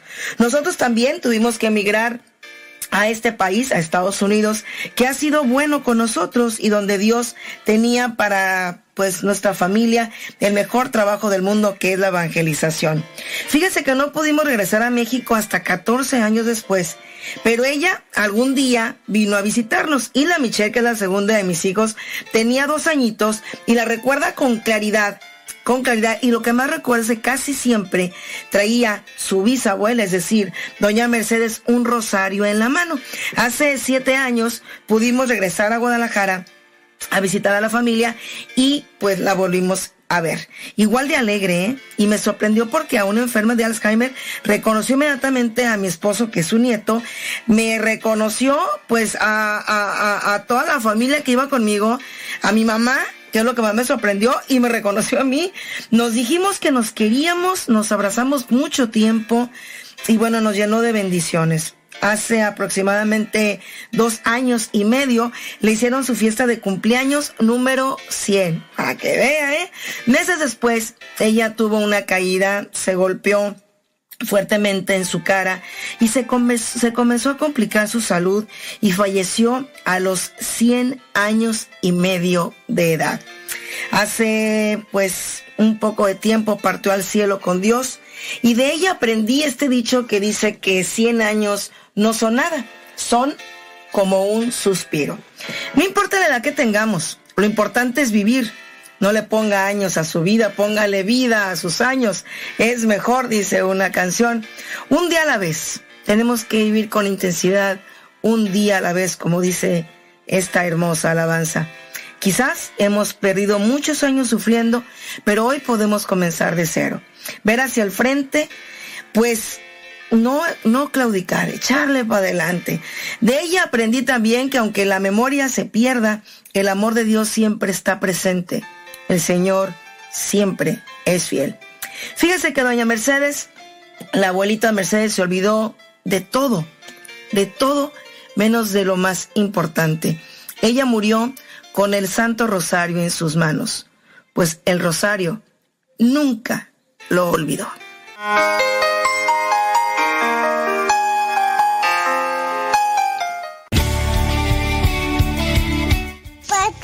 muerto? Hola, aquí estoy. ¿Me escuchas? No. Yo sé, te escucha, no. No, yo. Adiós. Desde la oscuridad del mar aparece, te tienes que cuidar.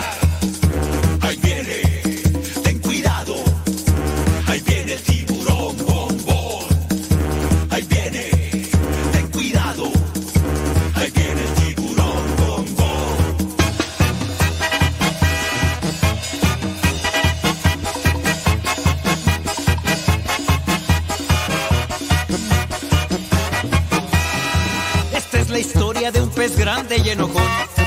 De los malvados él quería ser campeón. A los otros peces perseguía sin razón. No lo querían por ser malo y muy grosero. Pesado y muy sangrón. Pero en el fondo de su pobre corazón, él se sentía triste, solo y sin amor. Hasta que un día conoció la luz de Dios, su perdón y su alegría, su vida transformó.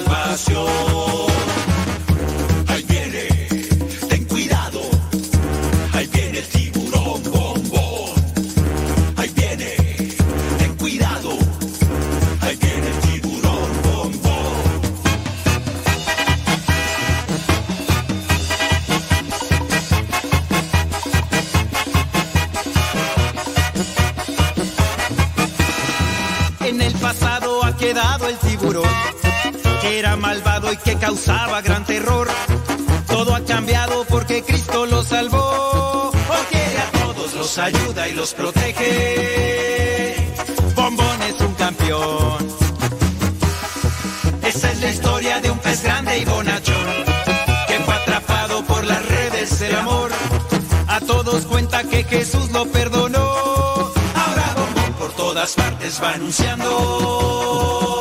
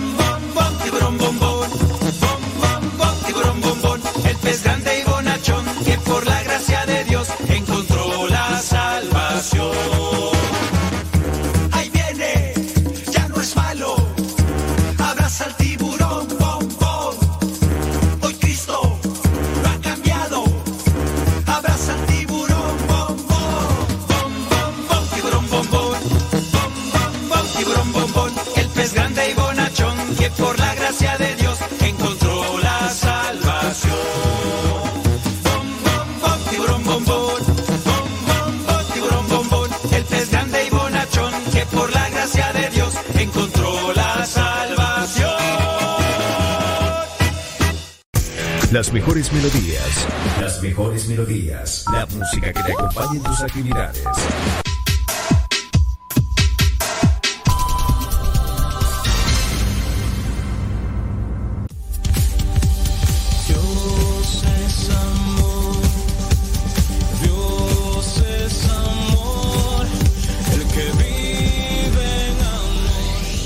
Concierto católico de alabanza y oración. Este próximo 15 de octubre en Texcoco, Estado de México. Los misioneros servidores de la palabra celebran el 15 aniversario del Seminario de Teología, ubicado en la colonia Boyeros, a un lado de la Universidad Autónoma de Chapingo. 15 de octubre del 2022. El concierto de adoración comienza a las 6 de la tarde. Desde República Dominicana llega el cantante y compositor católico del momento, John Carlos. Sientes que no puedes seguir, te equivocas. Mi Dios es fuerte, estás tan alto, nadie puede alcanzar. Jesús en la cruz murió, su vida dio información al teléfono 775 186 53 70 775 186 53 70 Celebrando 15 años el Seminario de Teología de los Misioneros Servidores de la Palabra este próximo 15 de octubre en Texcoco, Estado de México. No te lo puedes perder. Somos católicos.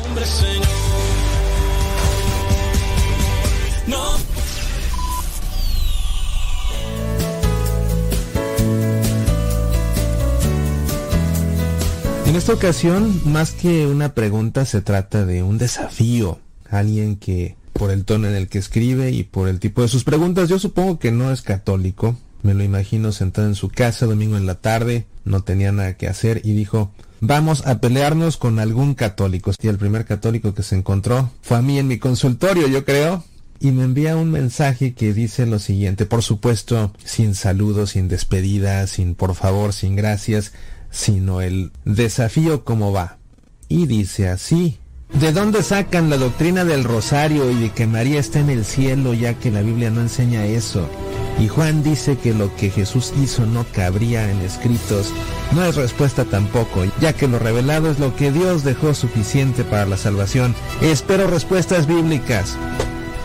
Pues muy bien, querido amigo, y como dicen en mi país, ¿y tu nieve de qué la quieres? ¿De limón, de chocolate? ¿Quieres papas y refresco con tu orden? Ya sabes que estamos aquí para atender de inmediato a tus demandas y a tus exigencias.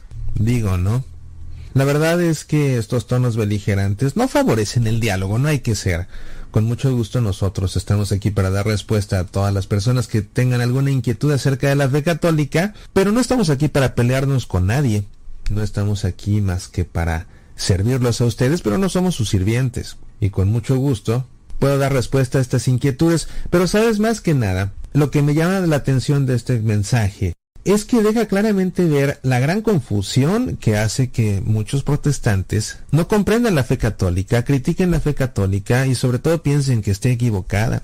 Hasta ahora nunca he recibido un cuestionamiento de algún protestante que no esté fundamentado en un error de apreciación de su parte, en un mal entendimiento de lo que los católicos creemos y hacemos. Y si te fijas en esta ocasión sucede igual. La primera parte dice, ¿de dónde sacan la doctrina del rosario? Y bueno, en primer lugar no es una doctrina. El rosario es una forma de oración y es totalmente diferente una doctrina que una forma de oración. Y como ves, esta persona ya de entrada está molesta. Digo, porque es evidente que está molesta. Está molesta por nuestra doctrina del rosario, cuando no es una doctrina, insisto, es una forma de oración. Y bueno, después de estos reclamos que hace esta persona o de estos desafíos que hace esa persona, dice, espero respuestas bíblicas.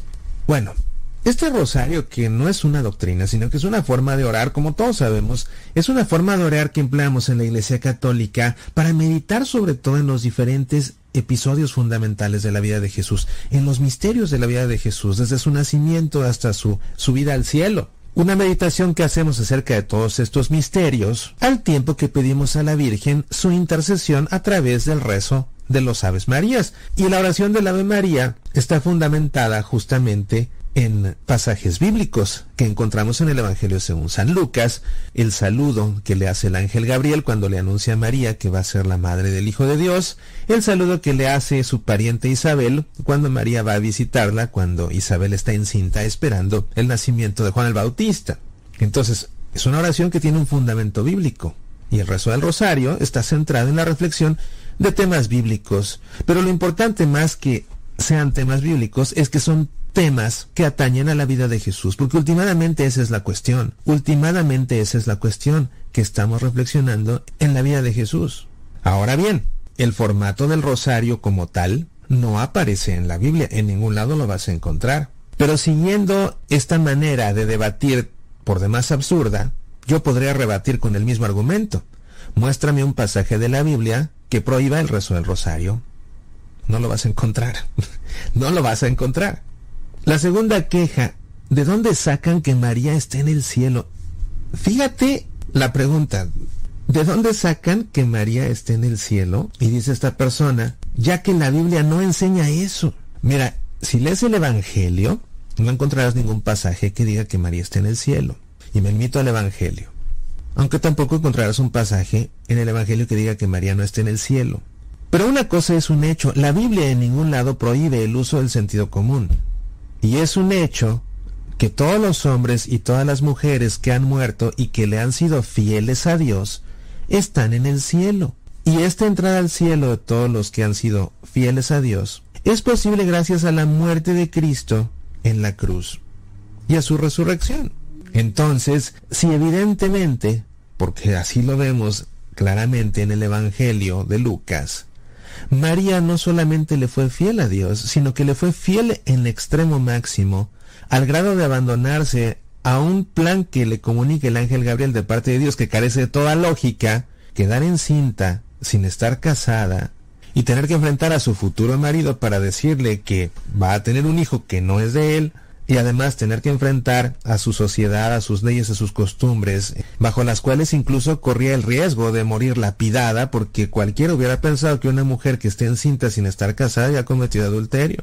Y a pesar de todos los absurdos y a pesar de tener todo en contra, María le dice al ángel que se haga en mí según tu palabra, que se haga la voluntad de Dios. Entonces María fue fiel al extremo a Dios. ¿Cómo no va María a estar en el cielo aunque la Biblia lo dijera o no lo dijera, eso es cuestión de pura lógica.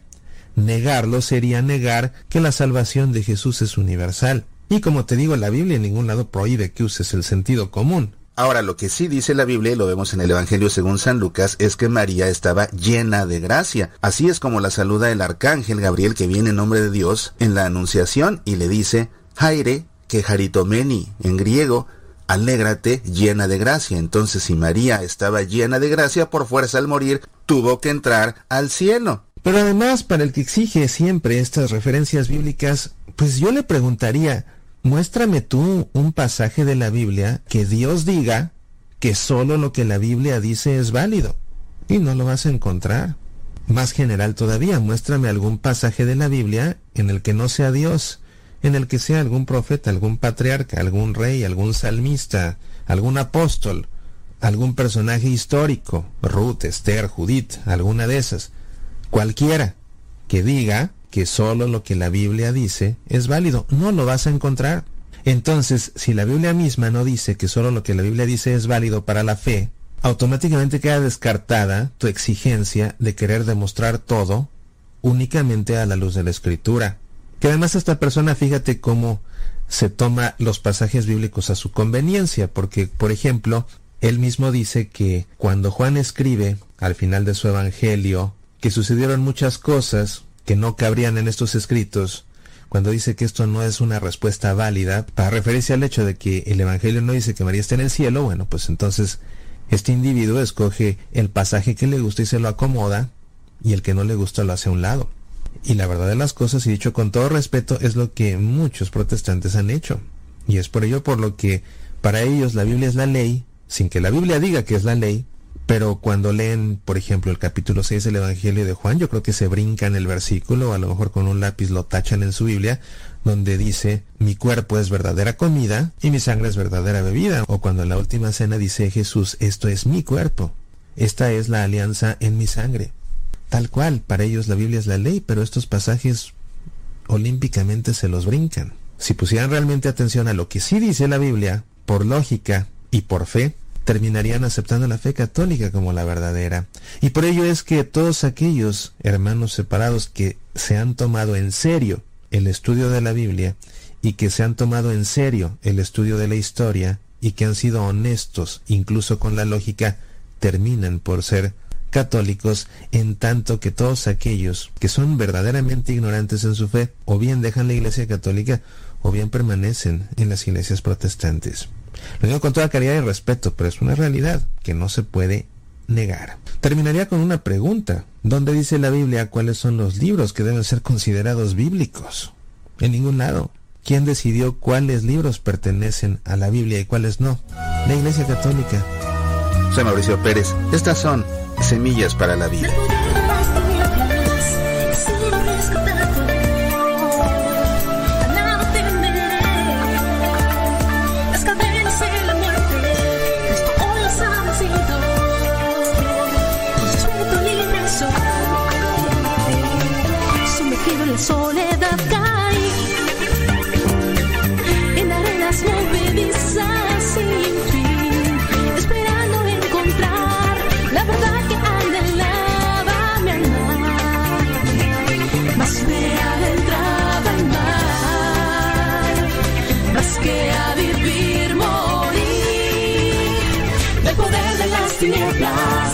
Sido rescatado. A nada temeré las cadenas de la muerte, Cristo hoy las ha vencido, con su espíritu libre soy. Llegó la luz a mi interior,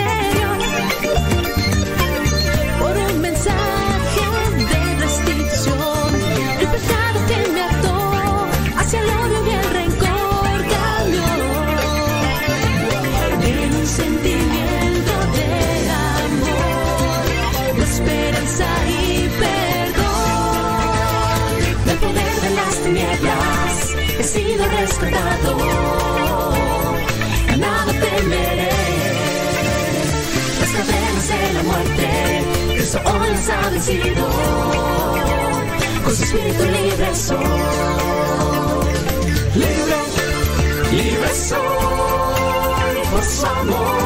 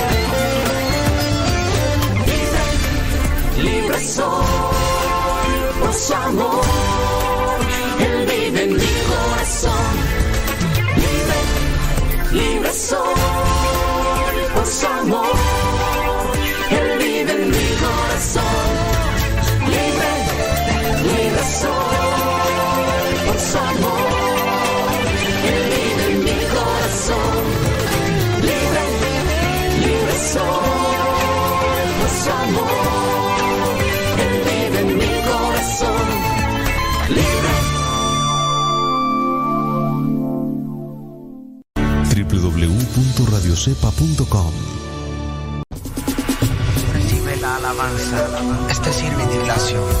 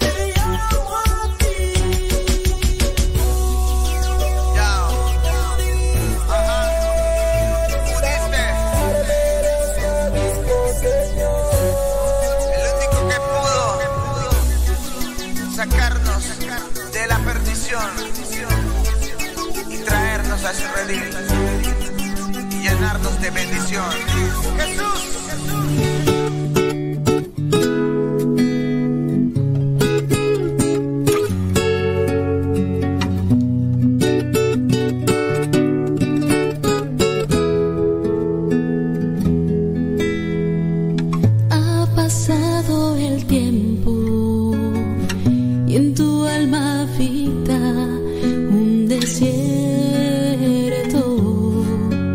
que anido en tu ser. ¿Dónde está tu fe? El anhelo por lo eterno y la plenitud alcanzar ha cambiado por la incredulidad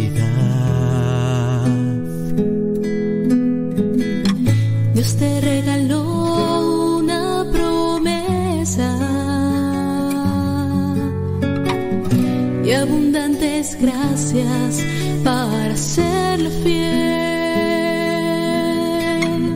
Te dio a María como tu guía, escucha su voz que te invita.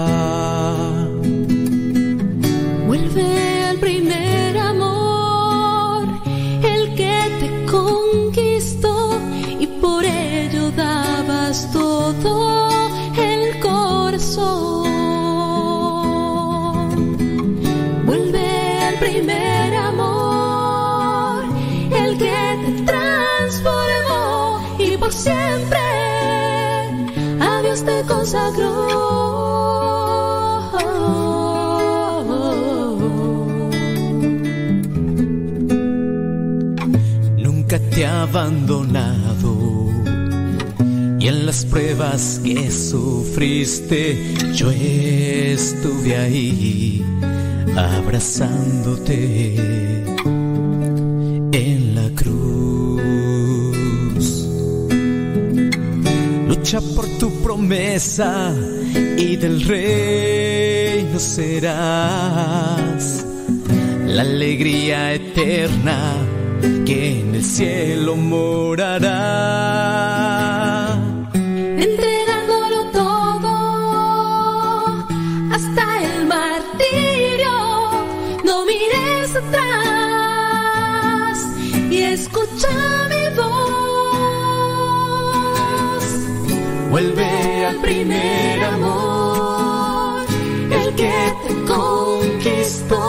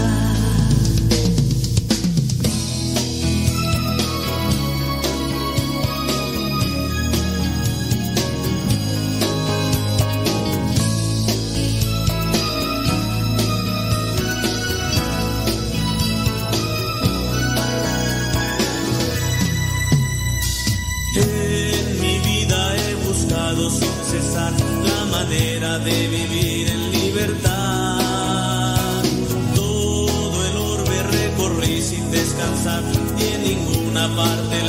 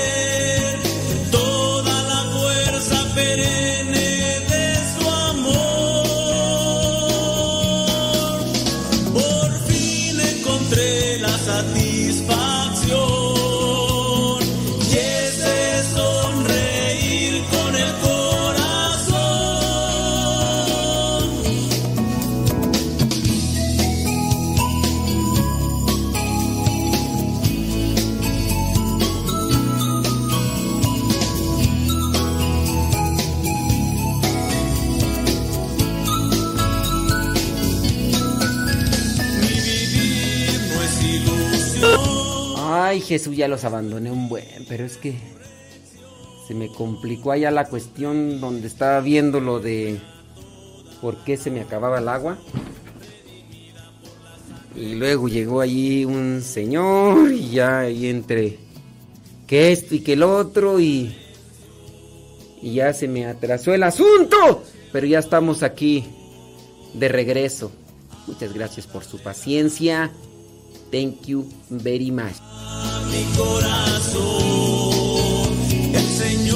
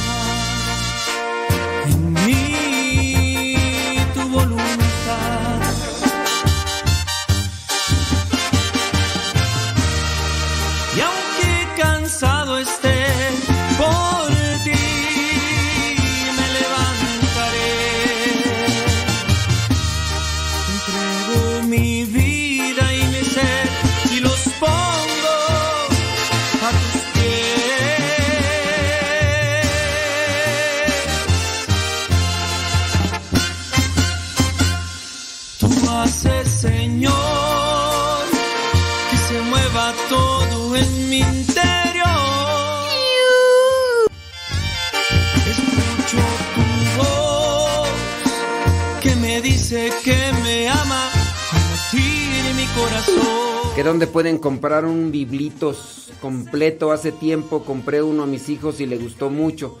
Miren, ahí sí les fallo. Yo en cuestión de de las de las cosas que se que se tienen aquí en la comunidad, así no no podría yo orientarles realmente. Donde lo hayan comprado, eh, comuníquense a las casas y ya díganles, porque si yo eh, no, no tengo buena información para decirte, ah, por aquí, por allá y... Sí, una, no sé dónde vives. Otra, este... No tengo contactos así de los que están encargados de las librerías como para decirte, ah, habla aquí o habla allá. Y pues sí, ahí yo sí les fallo, pues para qué. Tú haces, Señor, que se mueva todo en mi interior. Escucho tu que me dice que me ama, mi corazón. Le dije a una persona, ten, me cuidas, me cuidas esto. Dejé llenando un bote con agua. Dije, ¿me, me haces un favor? Mira, este, voy a tener que hacer esto y lo otro y aquello. Por favor, eh, estate al pendiente unos 20 minutos más o menos. Vienes y revisas a ver cuánto lleva de, de lleno. Regresé, un tiradero de agua. Pues eso quiere decir que no estuvo al pendiente y ya cuando se acordó ya estaba el tiradero de agua. La cosa es que después ni, ni tampoco limpió el tiradero de agua. Pida sus ricos tamales oaxaqueños. Ya llegaron sus ricos y deliciosos tamales oaxaqueños. Acérquese y pida sus ricos tamales oaxaqueños. Así que ven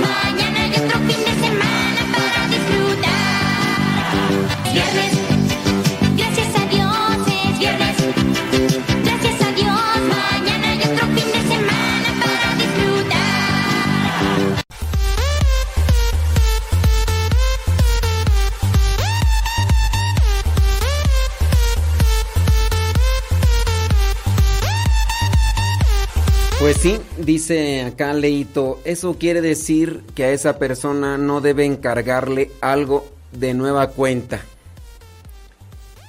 Digamos que sí podría encargarle algo de nueva cuenta, pero ya no me voy a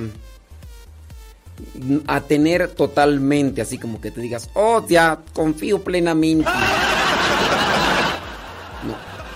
Sí, voy a seguirle decir, está bien, cuando se me ocurra, o sea, necesite algo, pero no voy a dejárselo totalmente. Sí, pues. Total, ¿qué más? Salud, dice, bli bli bli bli bli bli bli bli bli bli bli bli bli bli bli. Sí. Ah, ah, muy bien. Ah, qué bueno. Ah, qué bueno. Mira nada más. Lo que viene ahí. Estaba revisando ahí los mensajes. No, sí, ya no voy a ser confiado totalmente. En fin. En fin. En fin. Déjame ver por acá. ¿Qué transita por tus venas? ¿Qué pasotes con tus zapatotes?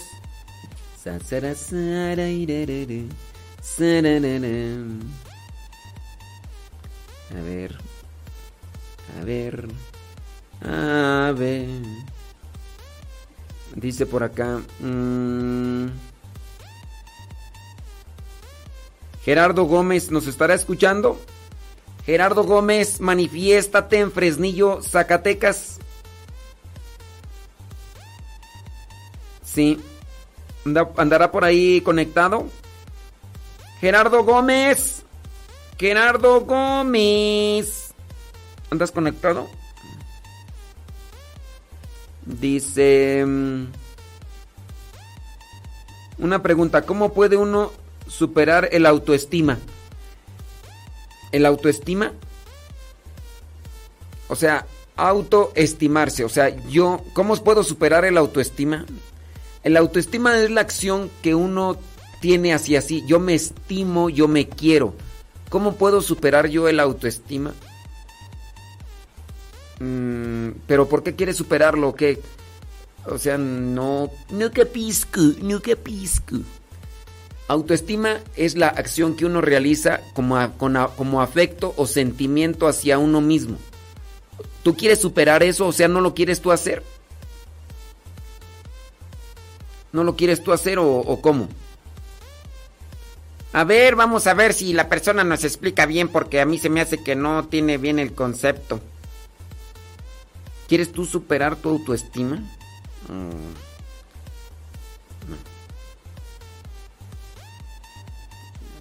De- desde que entiendes el concepto de la autoestima en su cuestión, si una persona tiene estima muy alta, es una persona optimista, alegre. ¿Cómo le haces para la autoestima alta?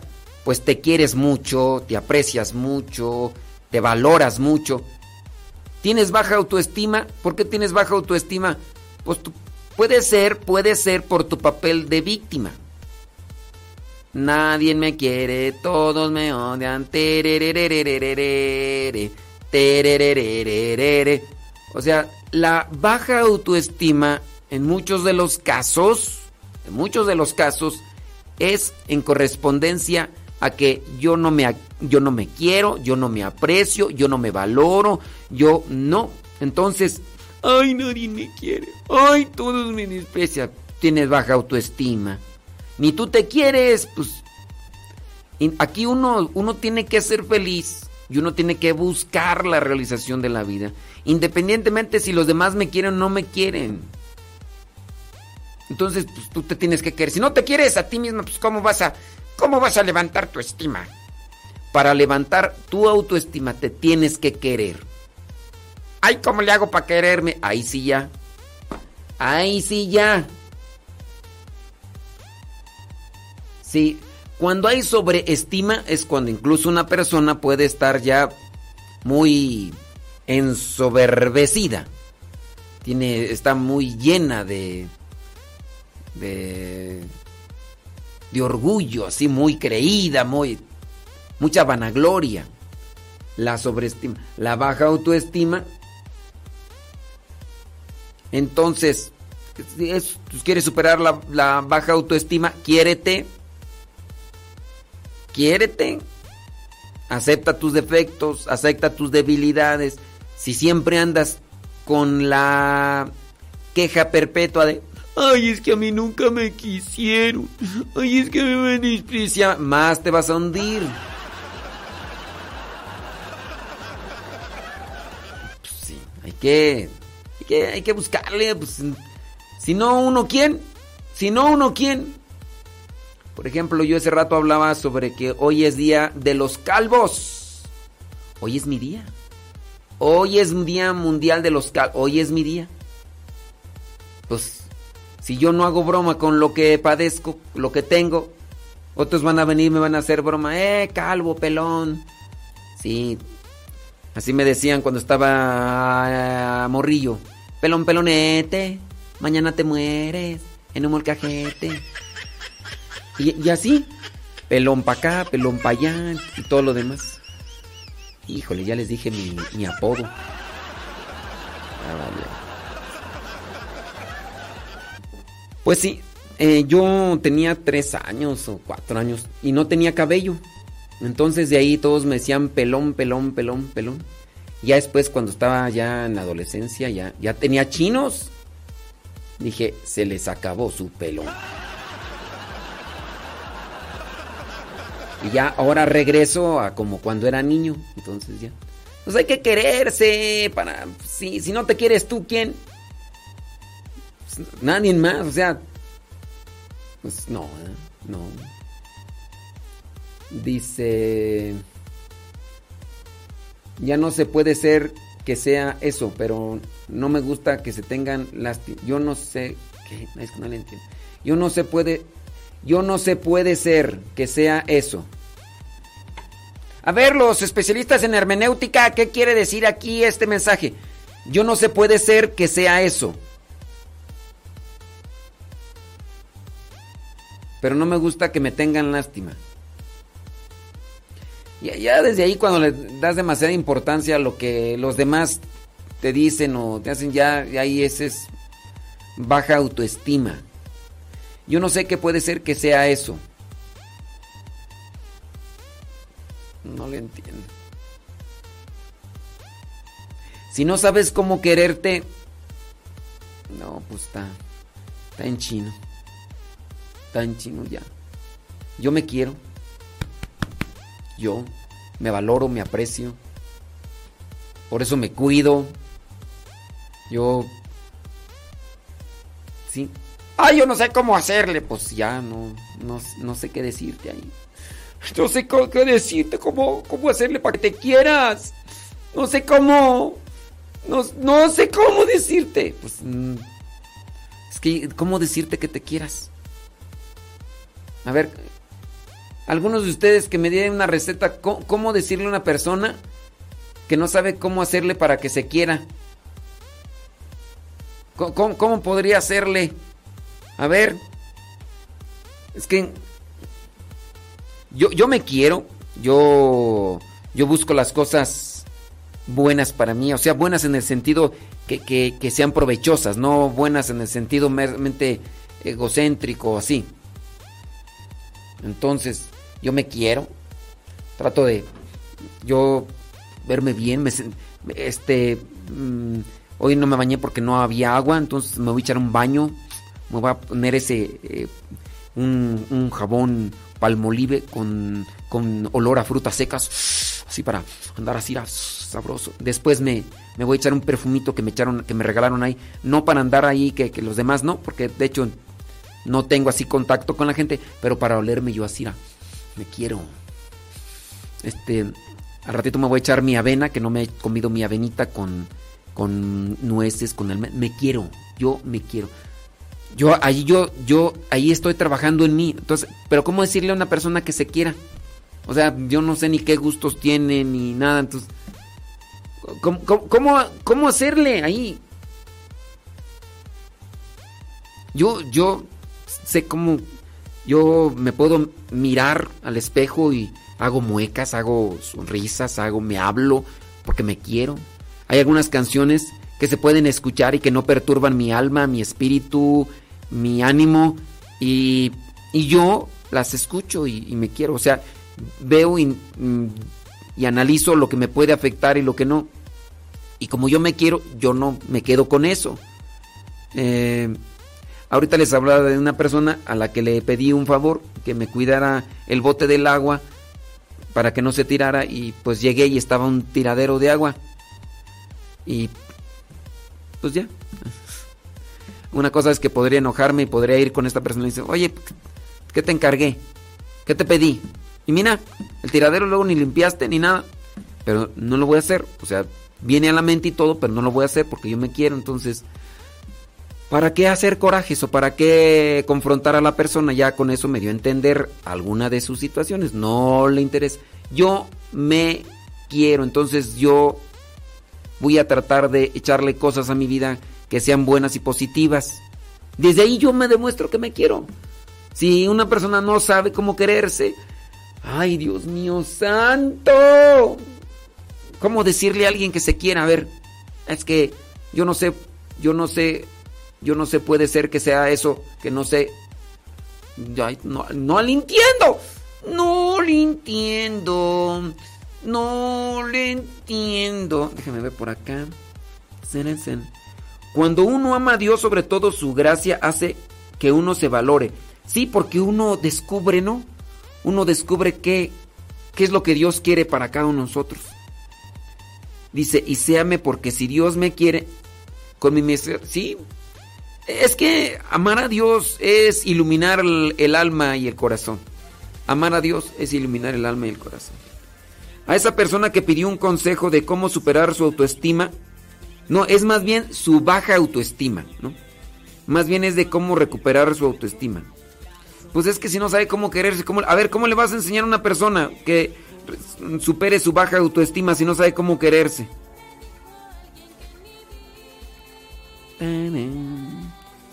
Dice, desde aquí en sintonía, desde el estado de Hidalgo. No escribo mucho, pero sí lo escuchamos, dice Elvia. Saludos. saludos a Ricardo Martínez. Dice, ya es viernes, vi, vi, vi, viernes, ya darle con todo.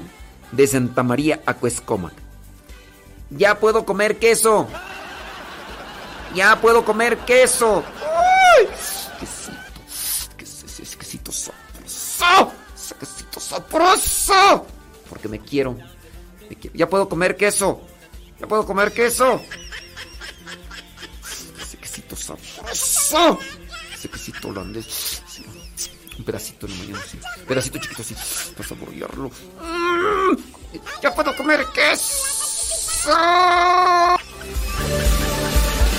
Me preguntan de dónde yo he sido nativo y no sé de dónde es mi origen. Tanto me quiero que yo me canto esta canción.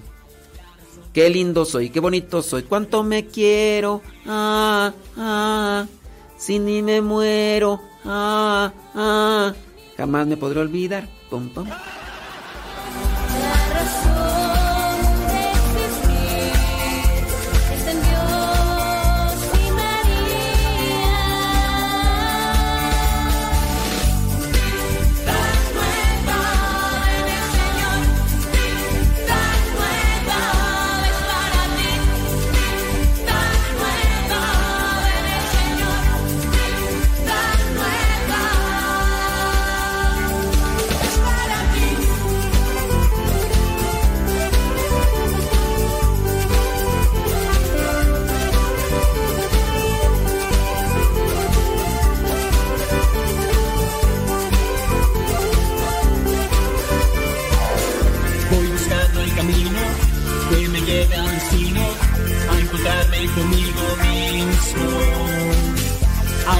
Que mi origen es el padre de mi hijo y que ahora yo lo persigo.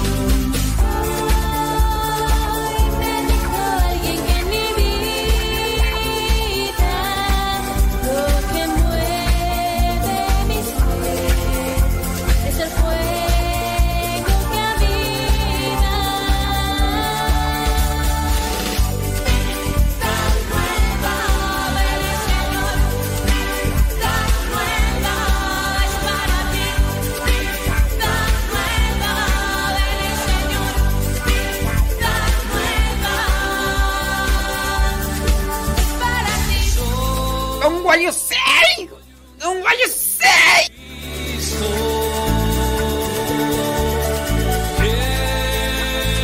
Quiero entregarme a su amor. Dice una persona, es cierto. Antes mi autoestima era muy baja y cuando empecé a caminar de la mano de Dios y supe lo mucho que Él me ama, dejé de buscar migajas de amor en los demás y ahora me amo más. Sí, pero hay que también tener no hay que tener cuidado en, en el amor a uno mismo porque de repente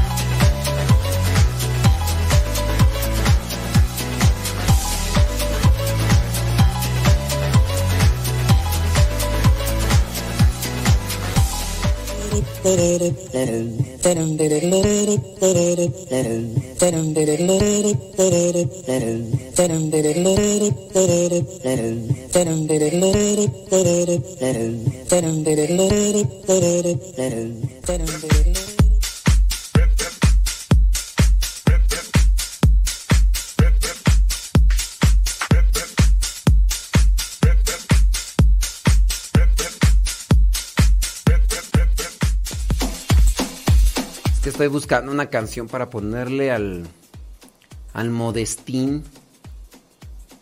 Que ya lo voy a empezar a sacar al Modestín en, en, Yu- en YouTube y en, y en Instagram y en Facebook y en TikTok. Nada más que ando buscando la canción. Creo que es esta. Sí, creo que es esta.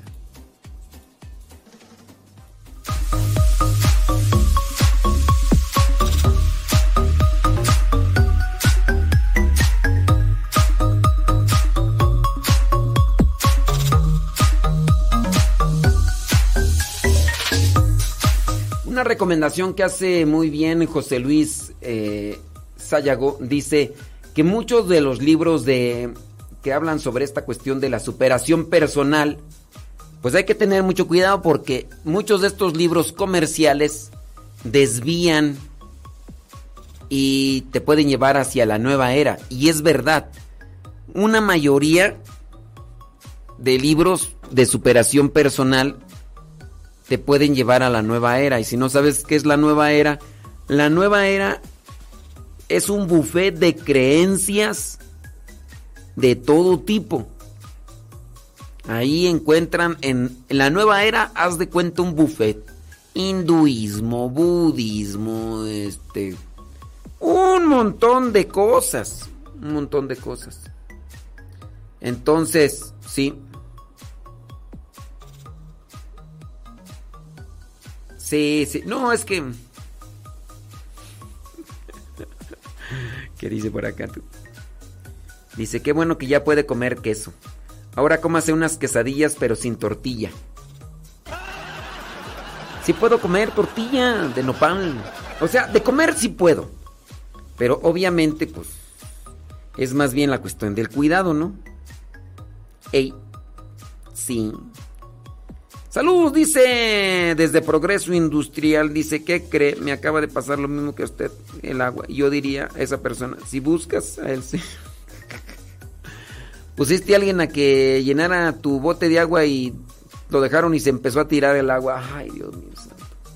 Pues sí, pues ya eso es así como que no le tengas mucha confianza a esa persona. O sea, sí, encárgale cosas, pero no, no se lo dejes del todo. Sí.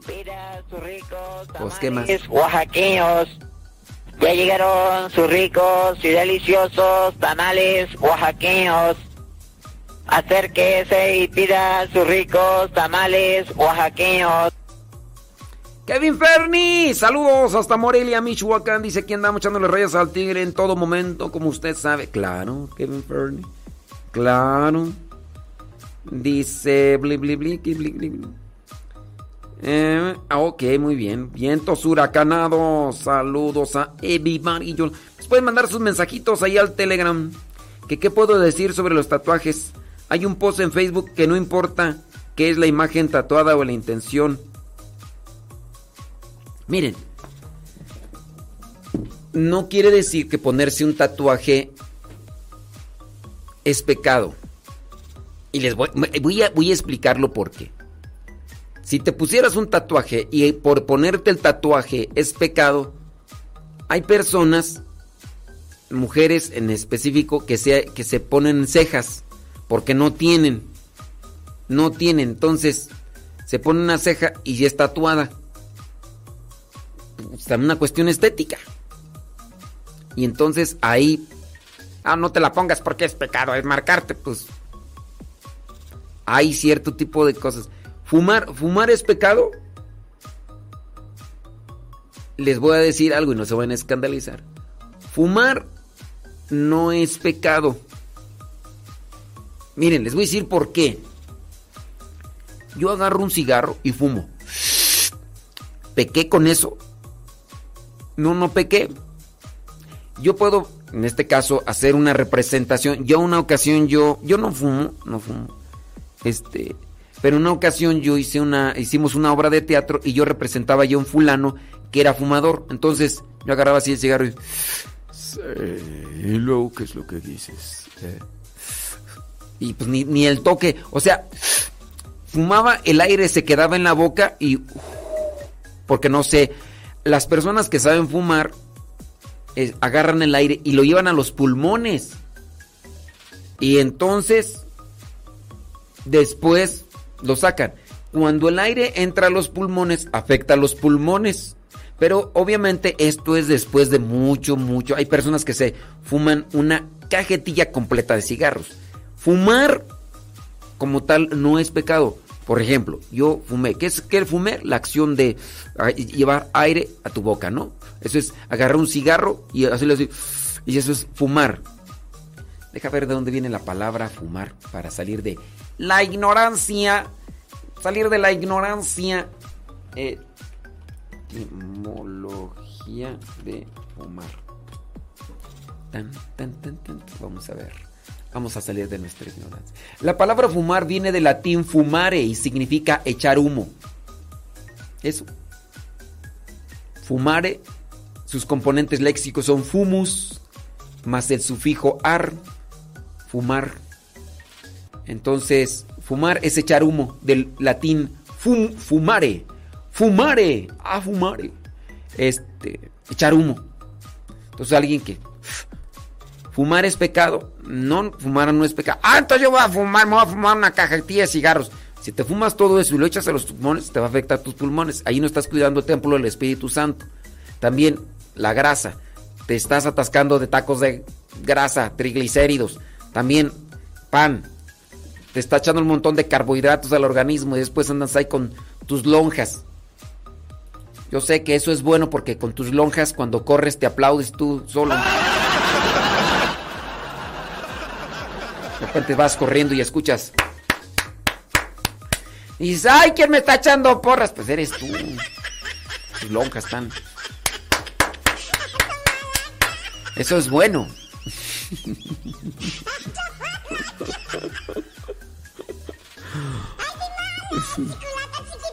O sea, que te aplaudas, ¿no? Que tengas ahí entonces. Pero no, o sea, también tienes que cuidarte en ese sentido. Entonces, todo. O sea, fumar, echar humo. ¿Es pecado? No. El problema es cuando se está fumando en exceso y no, no puedes decir, ah, entonces yo nomás me fumo un cigarro diario. No, ¿para qué? Eso no trae ningún beneficio. Echar humo no trae ningún beneficio. Echar humo no trae ningún beneficio. Ahora, este. Aquí la cuestión sobre el tatuaje. Pues un tatuaje, pues pueden ser en diferentes circunstancias.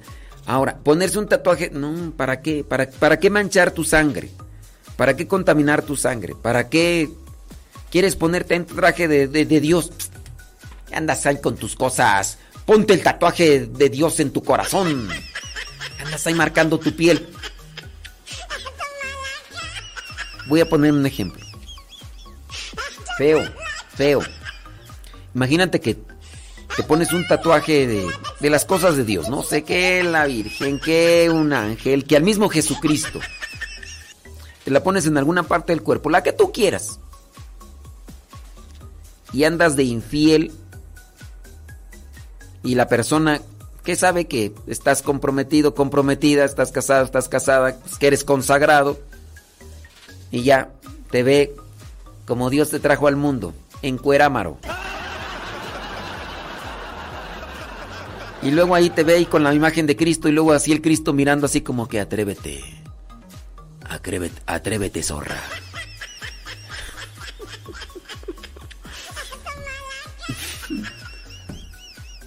Atrévete, vulgar, prosaico, cochino, puerco, marrano, sucio, así como mirándote así. A ver, atrévete. No vaya a ser que que la, persona decir, ay no, ay, mejor, ay no, va- vamos a, vamos a pecar, pero ponte la playera, ponte el, un suéter, ponte unas medias, porque ahí traes tus tatuajes de la Virgen y de Jesús. Y se me queda mirando, ay, yo así no puedo. Como aquella persona que dice que andaban pecando ahí en la, casa y que estaba una imagen de Jesús y que la volteaban. Ay, no vamos a voltear a Cristo que no vea. Ay, ay, ay. Entonces, pues sí, eh, hay que ver las acciones, ¿no? Si tú dices fumo, bueno, hice una, una acción de fumar, ¿pecaste con eso? No, no pecaste. El, el- el- echar mucho humo, el estar fumando, llevar mucho, pues te estás afectando en tu organismo. Y también en su correlación estás afectando el ambiente de los demás. A veces somos eh, fumadores pasivos. En el caso de, vivimos con gente que fuma y también ahí podemos incluso afectarnos en nuestro organismo. Hay personas que han quedado contaminadas con el humo y pues han agarrado un cáncer por el humo de terceros, no necesariamente. Y ahí, y, imagínate qué sentirá aquella persona si es que tiene conciencia, que le digan, tiene cáncer de pulmón por fumar. Oye, pero es que ni fumaba, no, pero vivía con fumadores. O vivía con un fumador. Ahí sí. Ahí sí. Entonces, pues hay que también checar eso. y- Sí, yo sé, yo conozco consagrados que, siendo ya consagrados, se tatúan. ¿Por qué, ¿Por qué te tatuaste? No sé, no podría juzgar. Porque los que se tatúan, pues no tienen posiblemente diferentes motivos, ¿no? O sea, o justificaciones. No podríamos decir, todos se tatúan por esto. Todos se tatúan por eso. Pero bueno. Dice, tengo familia que asiste a misa, pero practica yoga. Y que no es malo. Es para relajarte, para hacer ejercicio y por salud. De poco a poco ahora ya usan palabras como la de... como que lo proyectas, etcétera.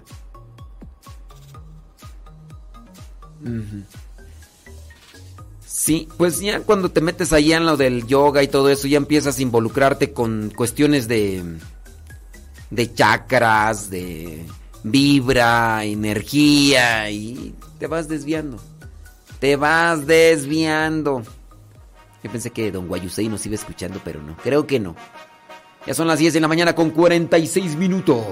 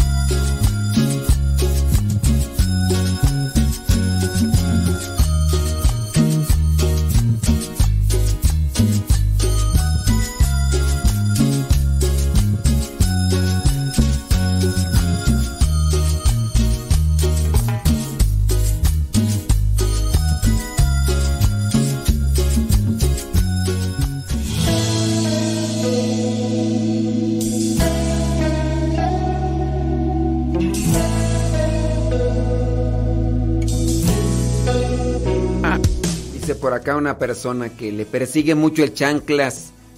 Cuando hemos estado en la cocina o hemos estado en, pongamos el establo y nos hemos impregnado de olor, olor pues, no muy agradable, por ejemplo aceite y todo eso.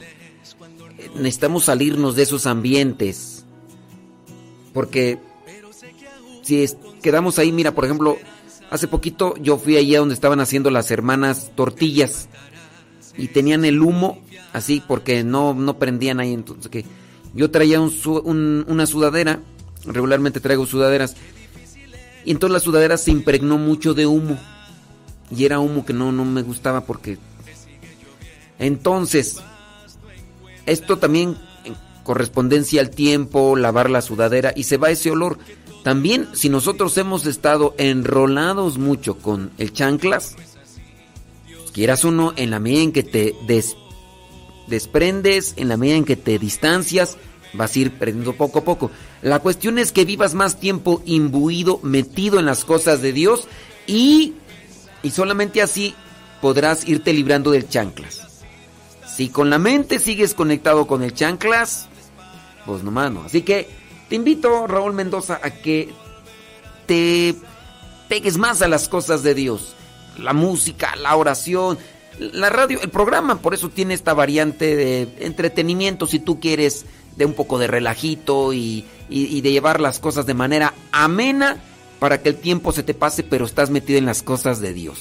Aunque a algunos no les parece, ¿verdad? La forma que dicen, ay no, ¿por qué tienes que hacer las, por qué tienes que imitar voces? No tienes que imitar, eso es del diablo. Eso es como las radios de allá afuera. Ay.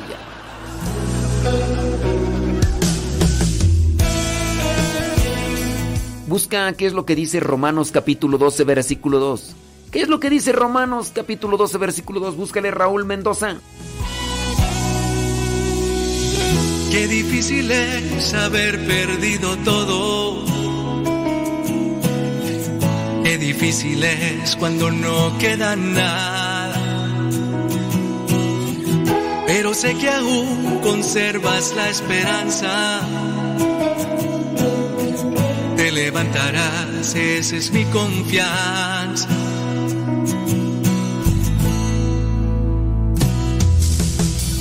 Qué difícil es cuando en la tormenta te sigue lloviendo y paz no encuentras. Sé que a veces piensas que todo está perdido, pero no es así. Dios está contigo.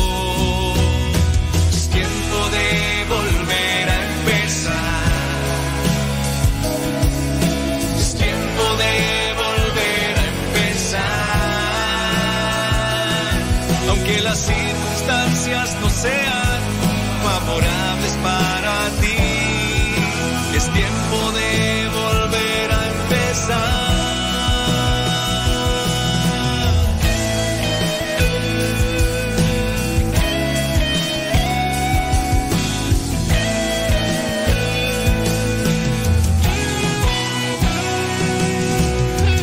Hoy vengo a decirte que cuentas conmigo. Pues yo soy tu hermano, yo soy tu amigo. No pierdas la fe en tu corazón, pues quien te acompaña es el Señor.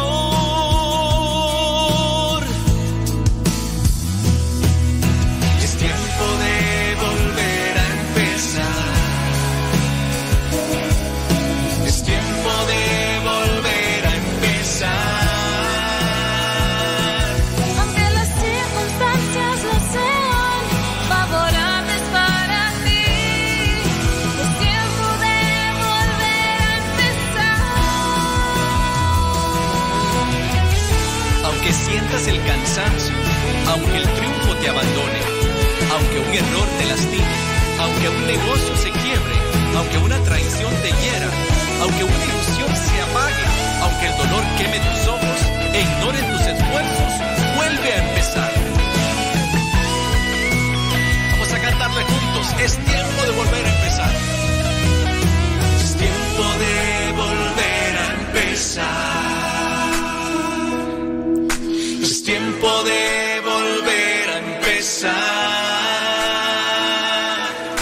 Las circunstancias no sean favorables para ti, es tiempo de volver a empezar.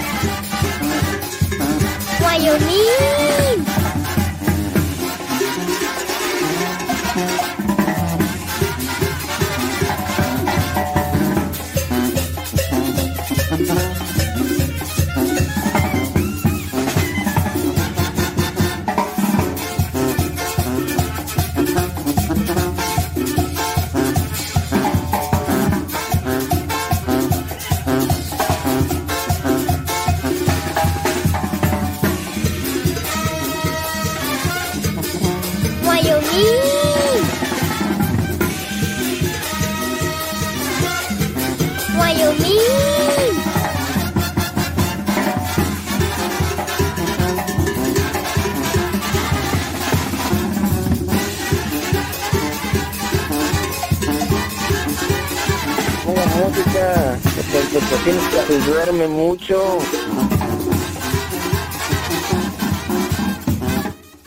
Ponga música, porque en Potosino se duerme mucho.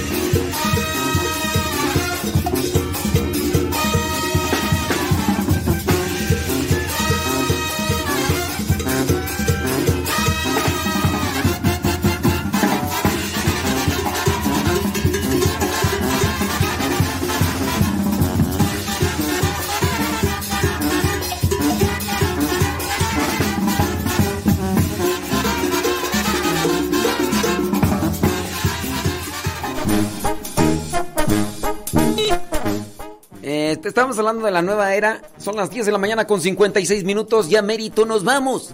De Facebook y de YouTube. Porque así pasa. Eh, acá una persona me pregunta que qué onda. Porque estábamos hablando del sincretismo, de la nueva era. Y la persona que me dijo tú.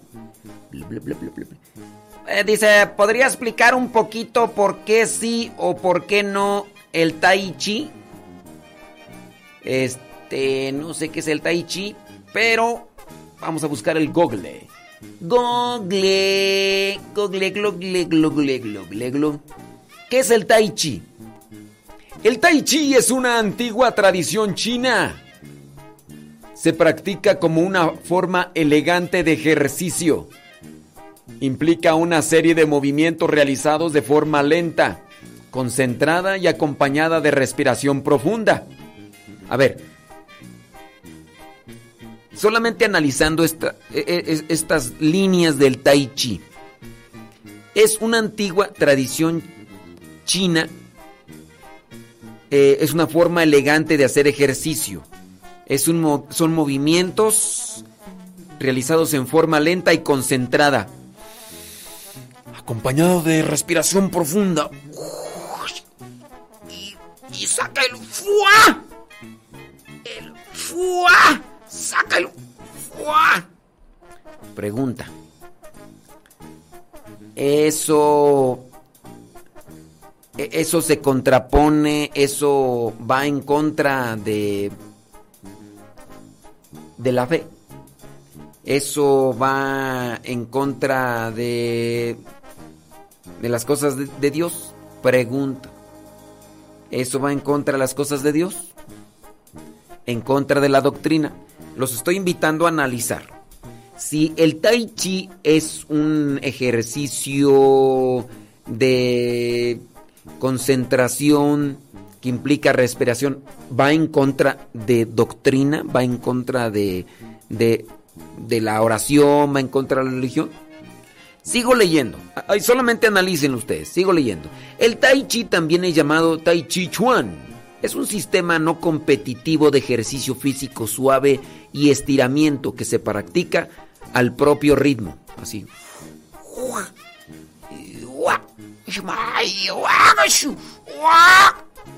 Ah, Wyoming. No, pero este Wyoming fue taekwondo, ¿no? Sí, no, fue taekwondo o de cuál era? Karate Do, ¿cuál era? O Karate Lima Lama o cuál era? No me acuerdo. Yo, yo también, este. Yo, yo también. A ver, para las personas que dicen que el Tai Chi va en contra de la religión, díganme en, en qué momento va en contra de la religión. ¿Hay alguna cuestión? A ver, explíqueme por favor, porque. Pues este, yo necesito saber. Los que dicen que van en- que, que el Tai Chi va en contra de la religión, ¿en qué momento el Tai Chi se mezcla con la religión cristiana y contradice un dogma o contradice eh, una forma de oración y todo eso? Cuando yo sé que el Tai Chi es ejercicio, el ejercicio se tiene que mezclar en la oración, obviamente no. Pero, ¿de qué manera te afecta el Tai Chi cristianamente? Para los que están ahí diciendo que sí afecta, díganme por favor, porque yo necesito de su sabiduría, de su inteligencia para abrir más los ojos. Por favor, explíquenme, explíquenme de qué manera, de lo que les estoy explicando el Tai Chi, viene a contraponerse al cristianismo, por favor. Entonces, el Tai Chi también es llamado Tai Chi Chuan, es un sistema no competitivo de ejercicio físico suave y estiramiento que se practica al propio ritmo. Cada postura fluye hacia la siguiente en pausa, asegurando que el cuerpo esté constantemente en movimiento. Entonces, si vemos el Tai Chi es solamente una forma de ejercicio concentrado. Todo ejercicio implica una respiración, incluso la misma oración necesita una respiración para poder. El tai chi tiene di- diferentes estilos, cada estilo hace un énfasis sutil en diferentes principios y métodos. Hay variaciones dentro de cada estilo, algunos estilos pueden centrarse en el mantenimiento de la salud, mientras que otros se centran en el aspecto como arte marcial. A ver, yo ahí quiero preguntarle, a ver, eh, dice Etel Soto que sí va en contra de la religión el Tai Chi. Eh, mándame un mensajito, por favor, para que nos ilustres, porque pues necesitamos pues que alguien nos ilumine. ¿En qué sentido va en contra de la religión o en qué sentido afecta o des- desfigura o distorsiona la religión? Por favor, este Tel Soto ahí este espero el mensajito para leerlo y que podamos iluminar a las personas.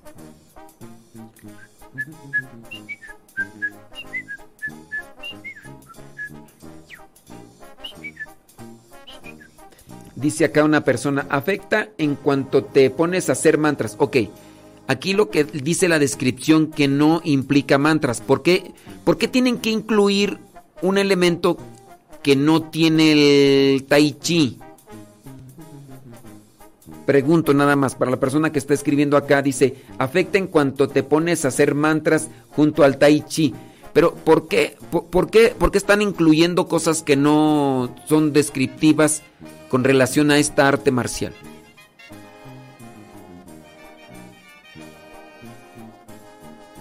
Este... A ver, a ver... E- Etel Soto, es que yo lo que entiendo que tú dices que sí va en contra. Dices que dice tu comentario, dice, mm, deja ver, dice. Sí, padre, va en contra. Sí, padre, va en contra. Entonces, dime en qué sentido va en contra el tai chi en contra de la religión, por favor. Porque si tú dices que sí va en contra, entonces pues necesitamos pues que nos ilustres, ilústrame.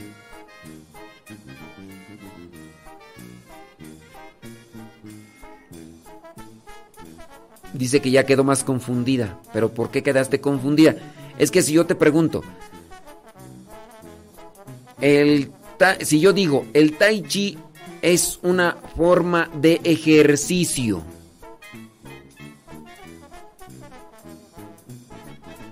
A ver, ¿el ejercicio se tiene que mezclar con la oración? No. El, tai chi es una forma de hacer... Mira, para ponértelo en una forma que se pueda entender más, porque dices que estás confundida y que ya no entendiste y que, que quieres que no me enoje. No, no estoy, no, no, no estoy enojado, no estoy enojado, pero pues estoy haciendo cuestionamientos y a lo mejor en los cuestionamientos ustedes piensan que estoy enojado. Pero es que si no cuestiono, entonces ¿cómo salimos del atascadero? A ver, si yo estoy explicando, tú me preguntas, ¿el tai chi va en contra o no de la fe? Yo no sabía que era el tai chi. Investigo. El tai chi es una forma de ejercicio concentrada. ¿Ya? Ahora, nomás para que las personas que no, no entienden bien.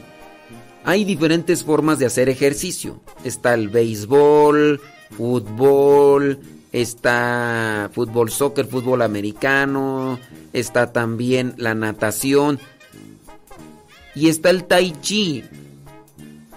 A ver, el béisbol va en contra de la religión, afecta a la religión, distorsiona la religión. El, jugar béisbol afecta la fe. Fútbol, fútbol, soccer, ¿afecta la fe? No, no afecta la fe, son formas. Hay personas que hacen gimnasia, hay personas que juegan diferentes cosas. No, no, no se mezcla nada con la fe. El hecho de que sea una técnica oriental, ahí es. Dice, padre, el tai chi es una forma de ritual.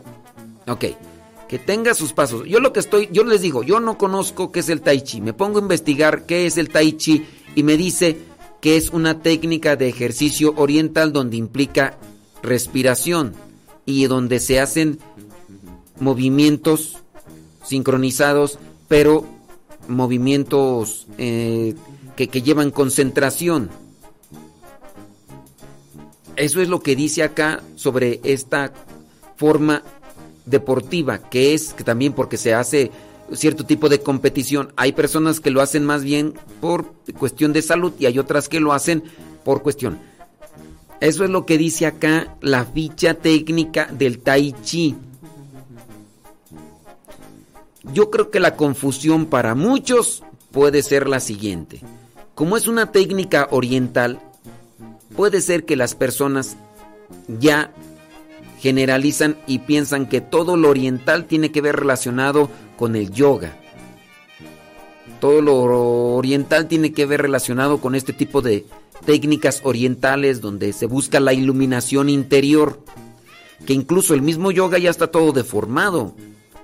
El yoga, ¿qué es el yoga? Es la iluminación interior. La iluminación interior para alcanzar lo que es la eh, el nirvana, la imperturbabilidad, el desinterés de lo demás, es me, me desconecto del mundo para alcanzar una luz y una paz interior, no me importa si se queme el mundo o no. Eso es el yoga dentro de lo que es su origen. En la actualidad, en la actualidad el yoga está totalmente deformado porque muchos incluso le dan el título de yoga a movimientos gimnásticos. Movimientos gimnásticos que ayudan al organismo. Entonces hay personas que van, por ejemplo, a los eh, salones eh, parroquiales y están haciendo movimientos para tratar de destensarse en sus músculos y, y- están haciendo solamente, a ver, respiren ahora para acá.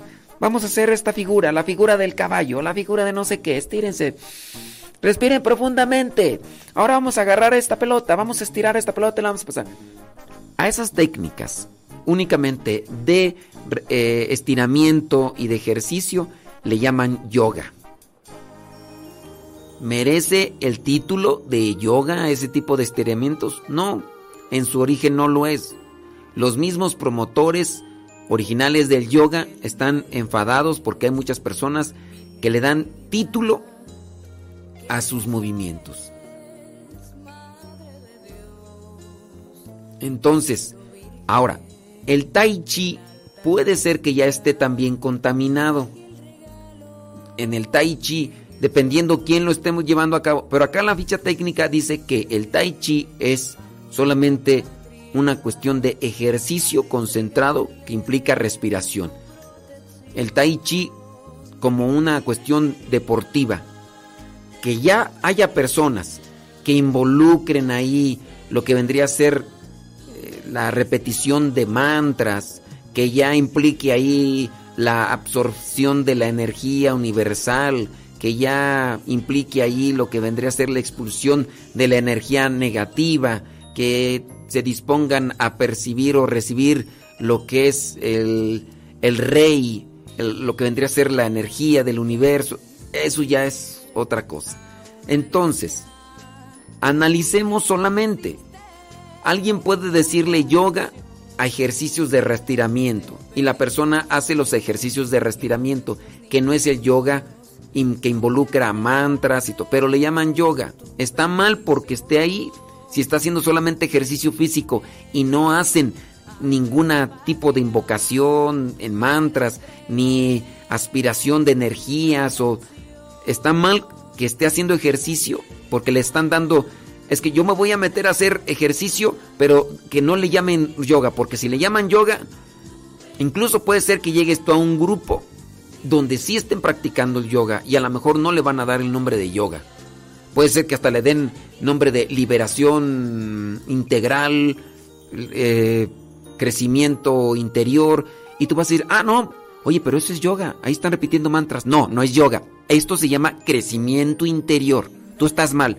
El yoga lo practican allá al otro lado. No, allá al otro lado es gimnasia elástica, nada más que le llaman yoga. Sí, pero allá está mal. Pero acá tú sí estás mal porque estás buscando el nirvana, la imperturbabilidad, estás buscando esos estados de inconsciencia.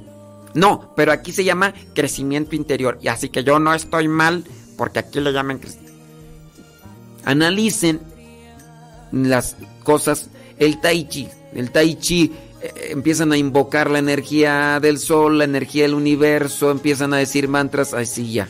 Esas sí son técnicas orientales que pueden afectar el alma, pueden afectar el interior. Analicemos, yo creo que es una cuestión de, de estar siempre consciente de lo que estamos haciendo y qué finalidad tiene cada una de las que se estén haciendo.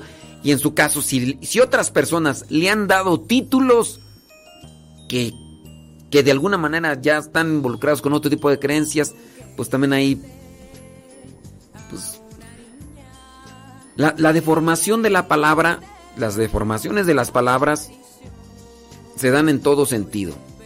Lo veíamos con la palabra eutanasia. La palabra eutanasia hoy tiene un sentido de ayudar a morir a alguien, pero ayudarla a morir, eh, es decir, a que se, que se suicide, ayudar al su- suicidio asistido. Hoy la palabra eutanasia tiene el significado de suicidio asistido.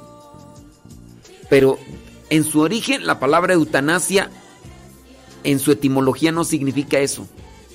Pero hoy hoy ya tienes entonces hay una hay una confusión de lenguaje, una confusión de ideas que nos está perjudicando a todos.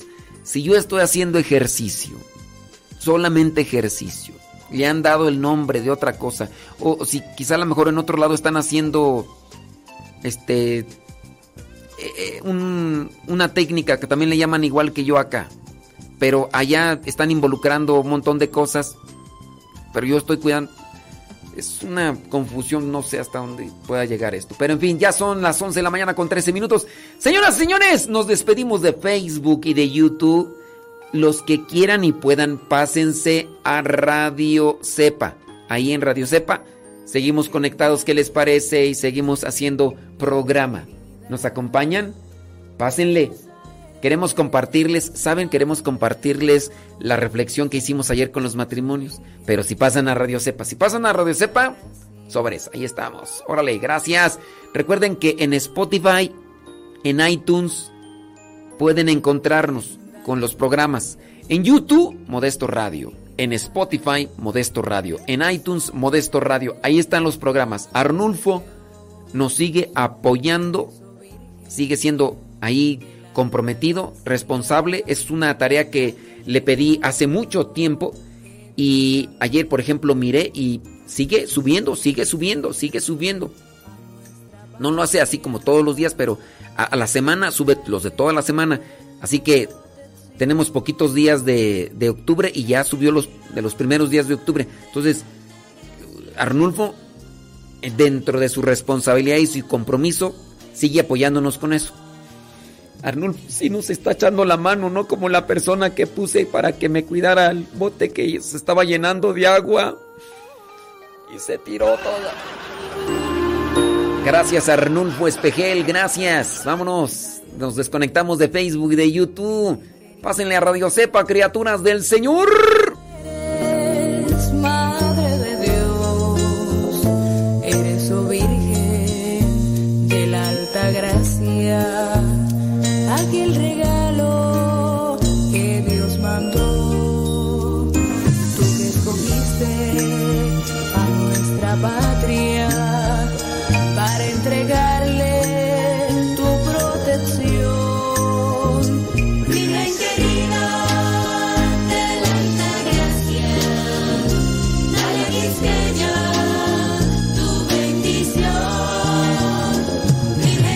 Hablar de la nueva era, tenemos muchos programas de la nueva era. Ahí en el canal de YouTube pueden encontrar muchos, muchos temas de la nueva era. Desde el reiki, el yoga, la meditación trascendental, la ora- oración oriental, los mantras, los chakras, la luz interior, el hilo de plata, todas esas cosas de la nueva era es hablar mucho tiempo, mucho tiempo y este y ahí están ahí los programas. Ahí están los programas ahí en el en el en el YouTube. Pueden buscarlos. También ahí en el Spotify están ahí ya.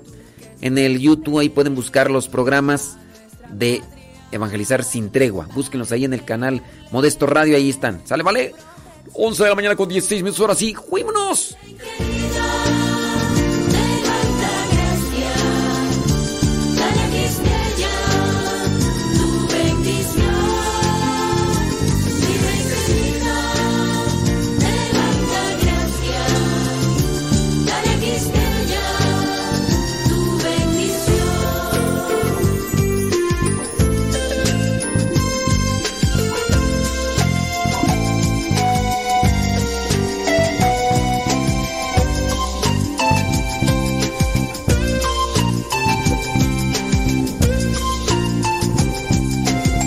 Dicen que no saben cómo ir a Radio Cepa, bien sencillo.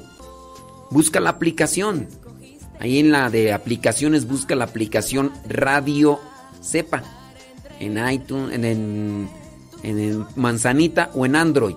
En las aplicaciones, ahí donde descargaste la aplicación de, de, de WhatsApp, ahí donde descargas la aplicación de Telegram, ahí donde se descargan las aplicaciones, busca la de Radio Cepa. Descárgala, instálala.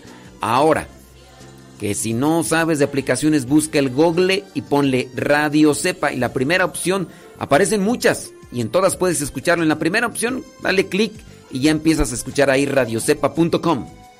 Radiocepa.com. Si no sabes de aplicaciones, espero que del Google sí sepas y le pongas ahí radiocepa.com. Y la primera opción, y listo, listo.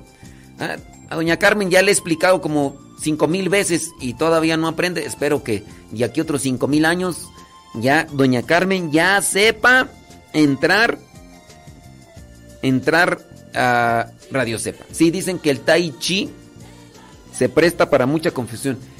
Les digo que yo pienso que más bien es en una deformación o en una concentración. Le echan demasiada crema a los tacos, al tai chi y ya. Pero ustedes analicen si el tai chi lo utilizan, como dice la descripción técnica del deporte, que es una forma antigua de ejercitarse con concentración, creo que ahí no afecta en ningún sentido a la fe. Ah, pero ya le empiezas a agregar que energías, que mantras, que oraciones, que absorción de energías y ahí sí ya, ahí sí ya. Bueno, ahora sí,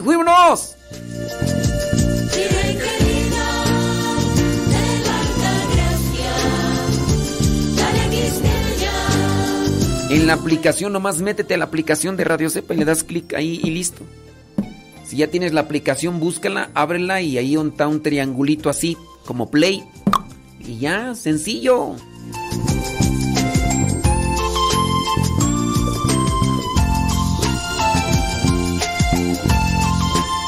doña Carmen. Dentro de unos cinco mil años, doña Carmen, a ver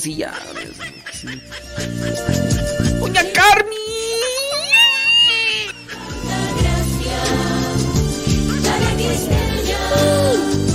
Wyoming.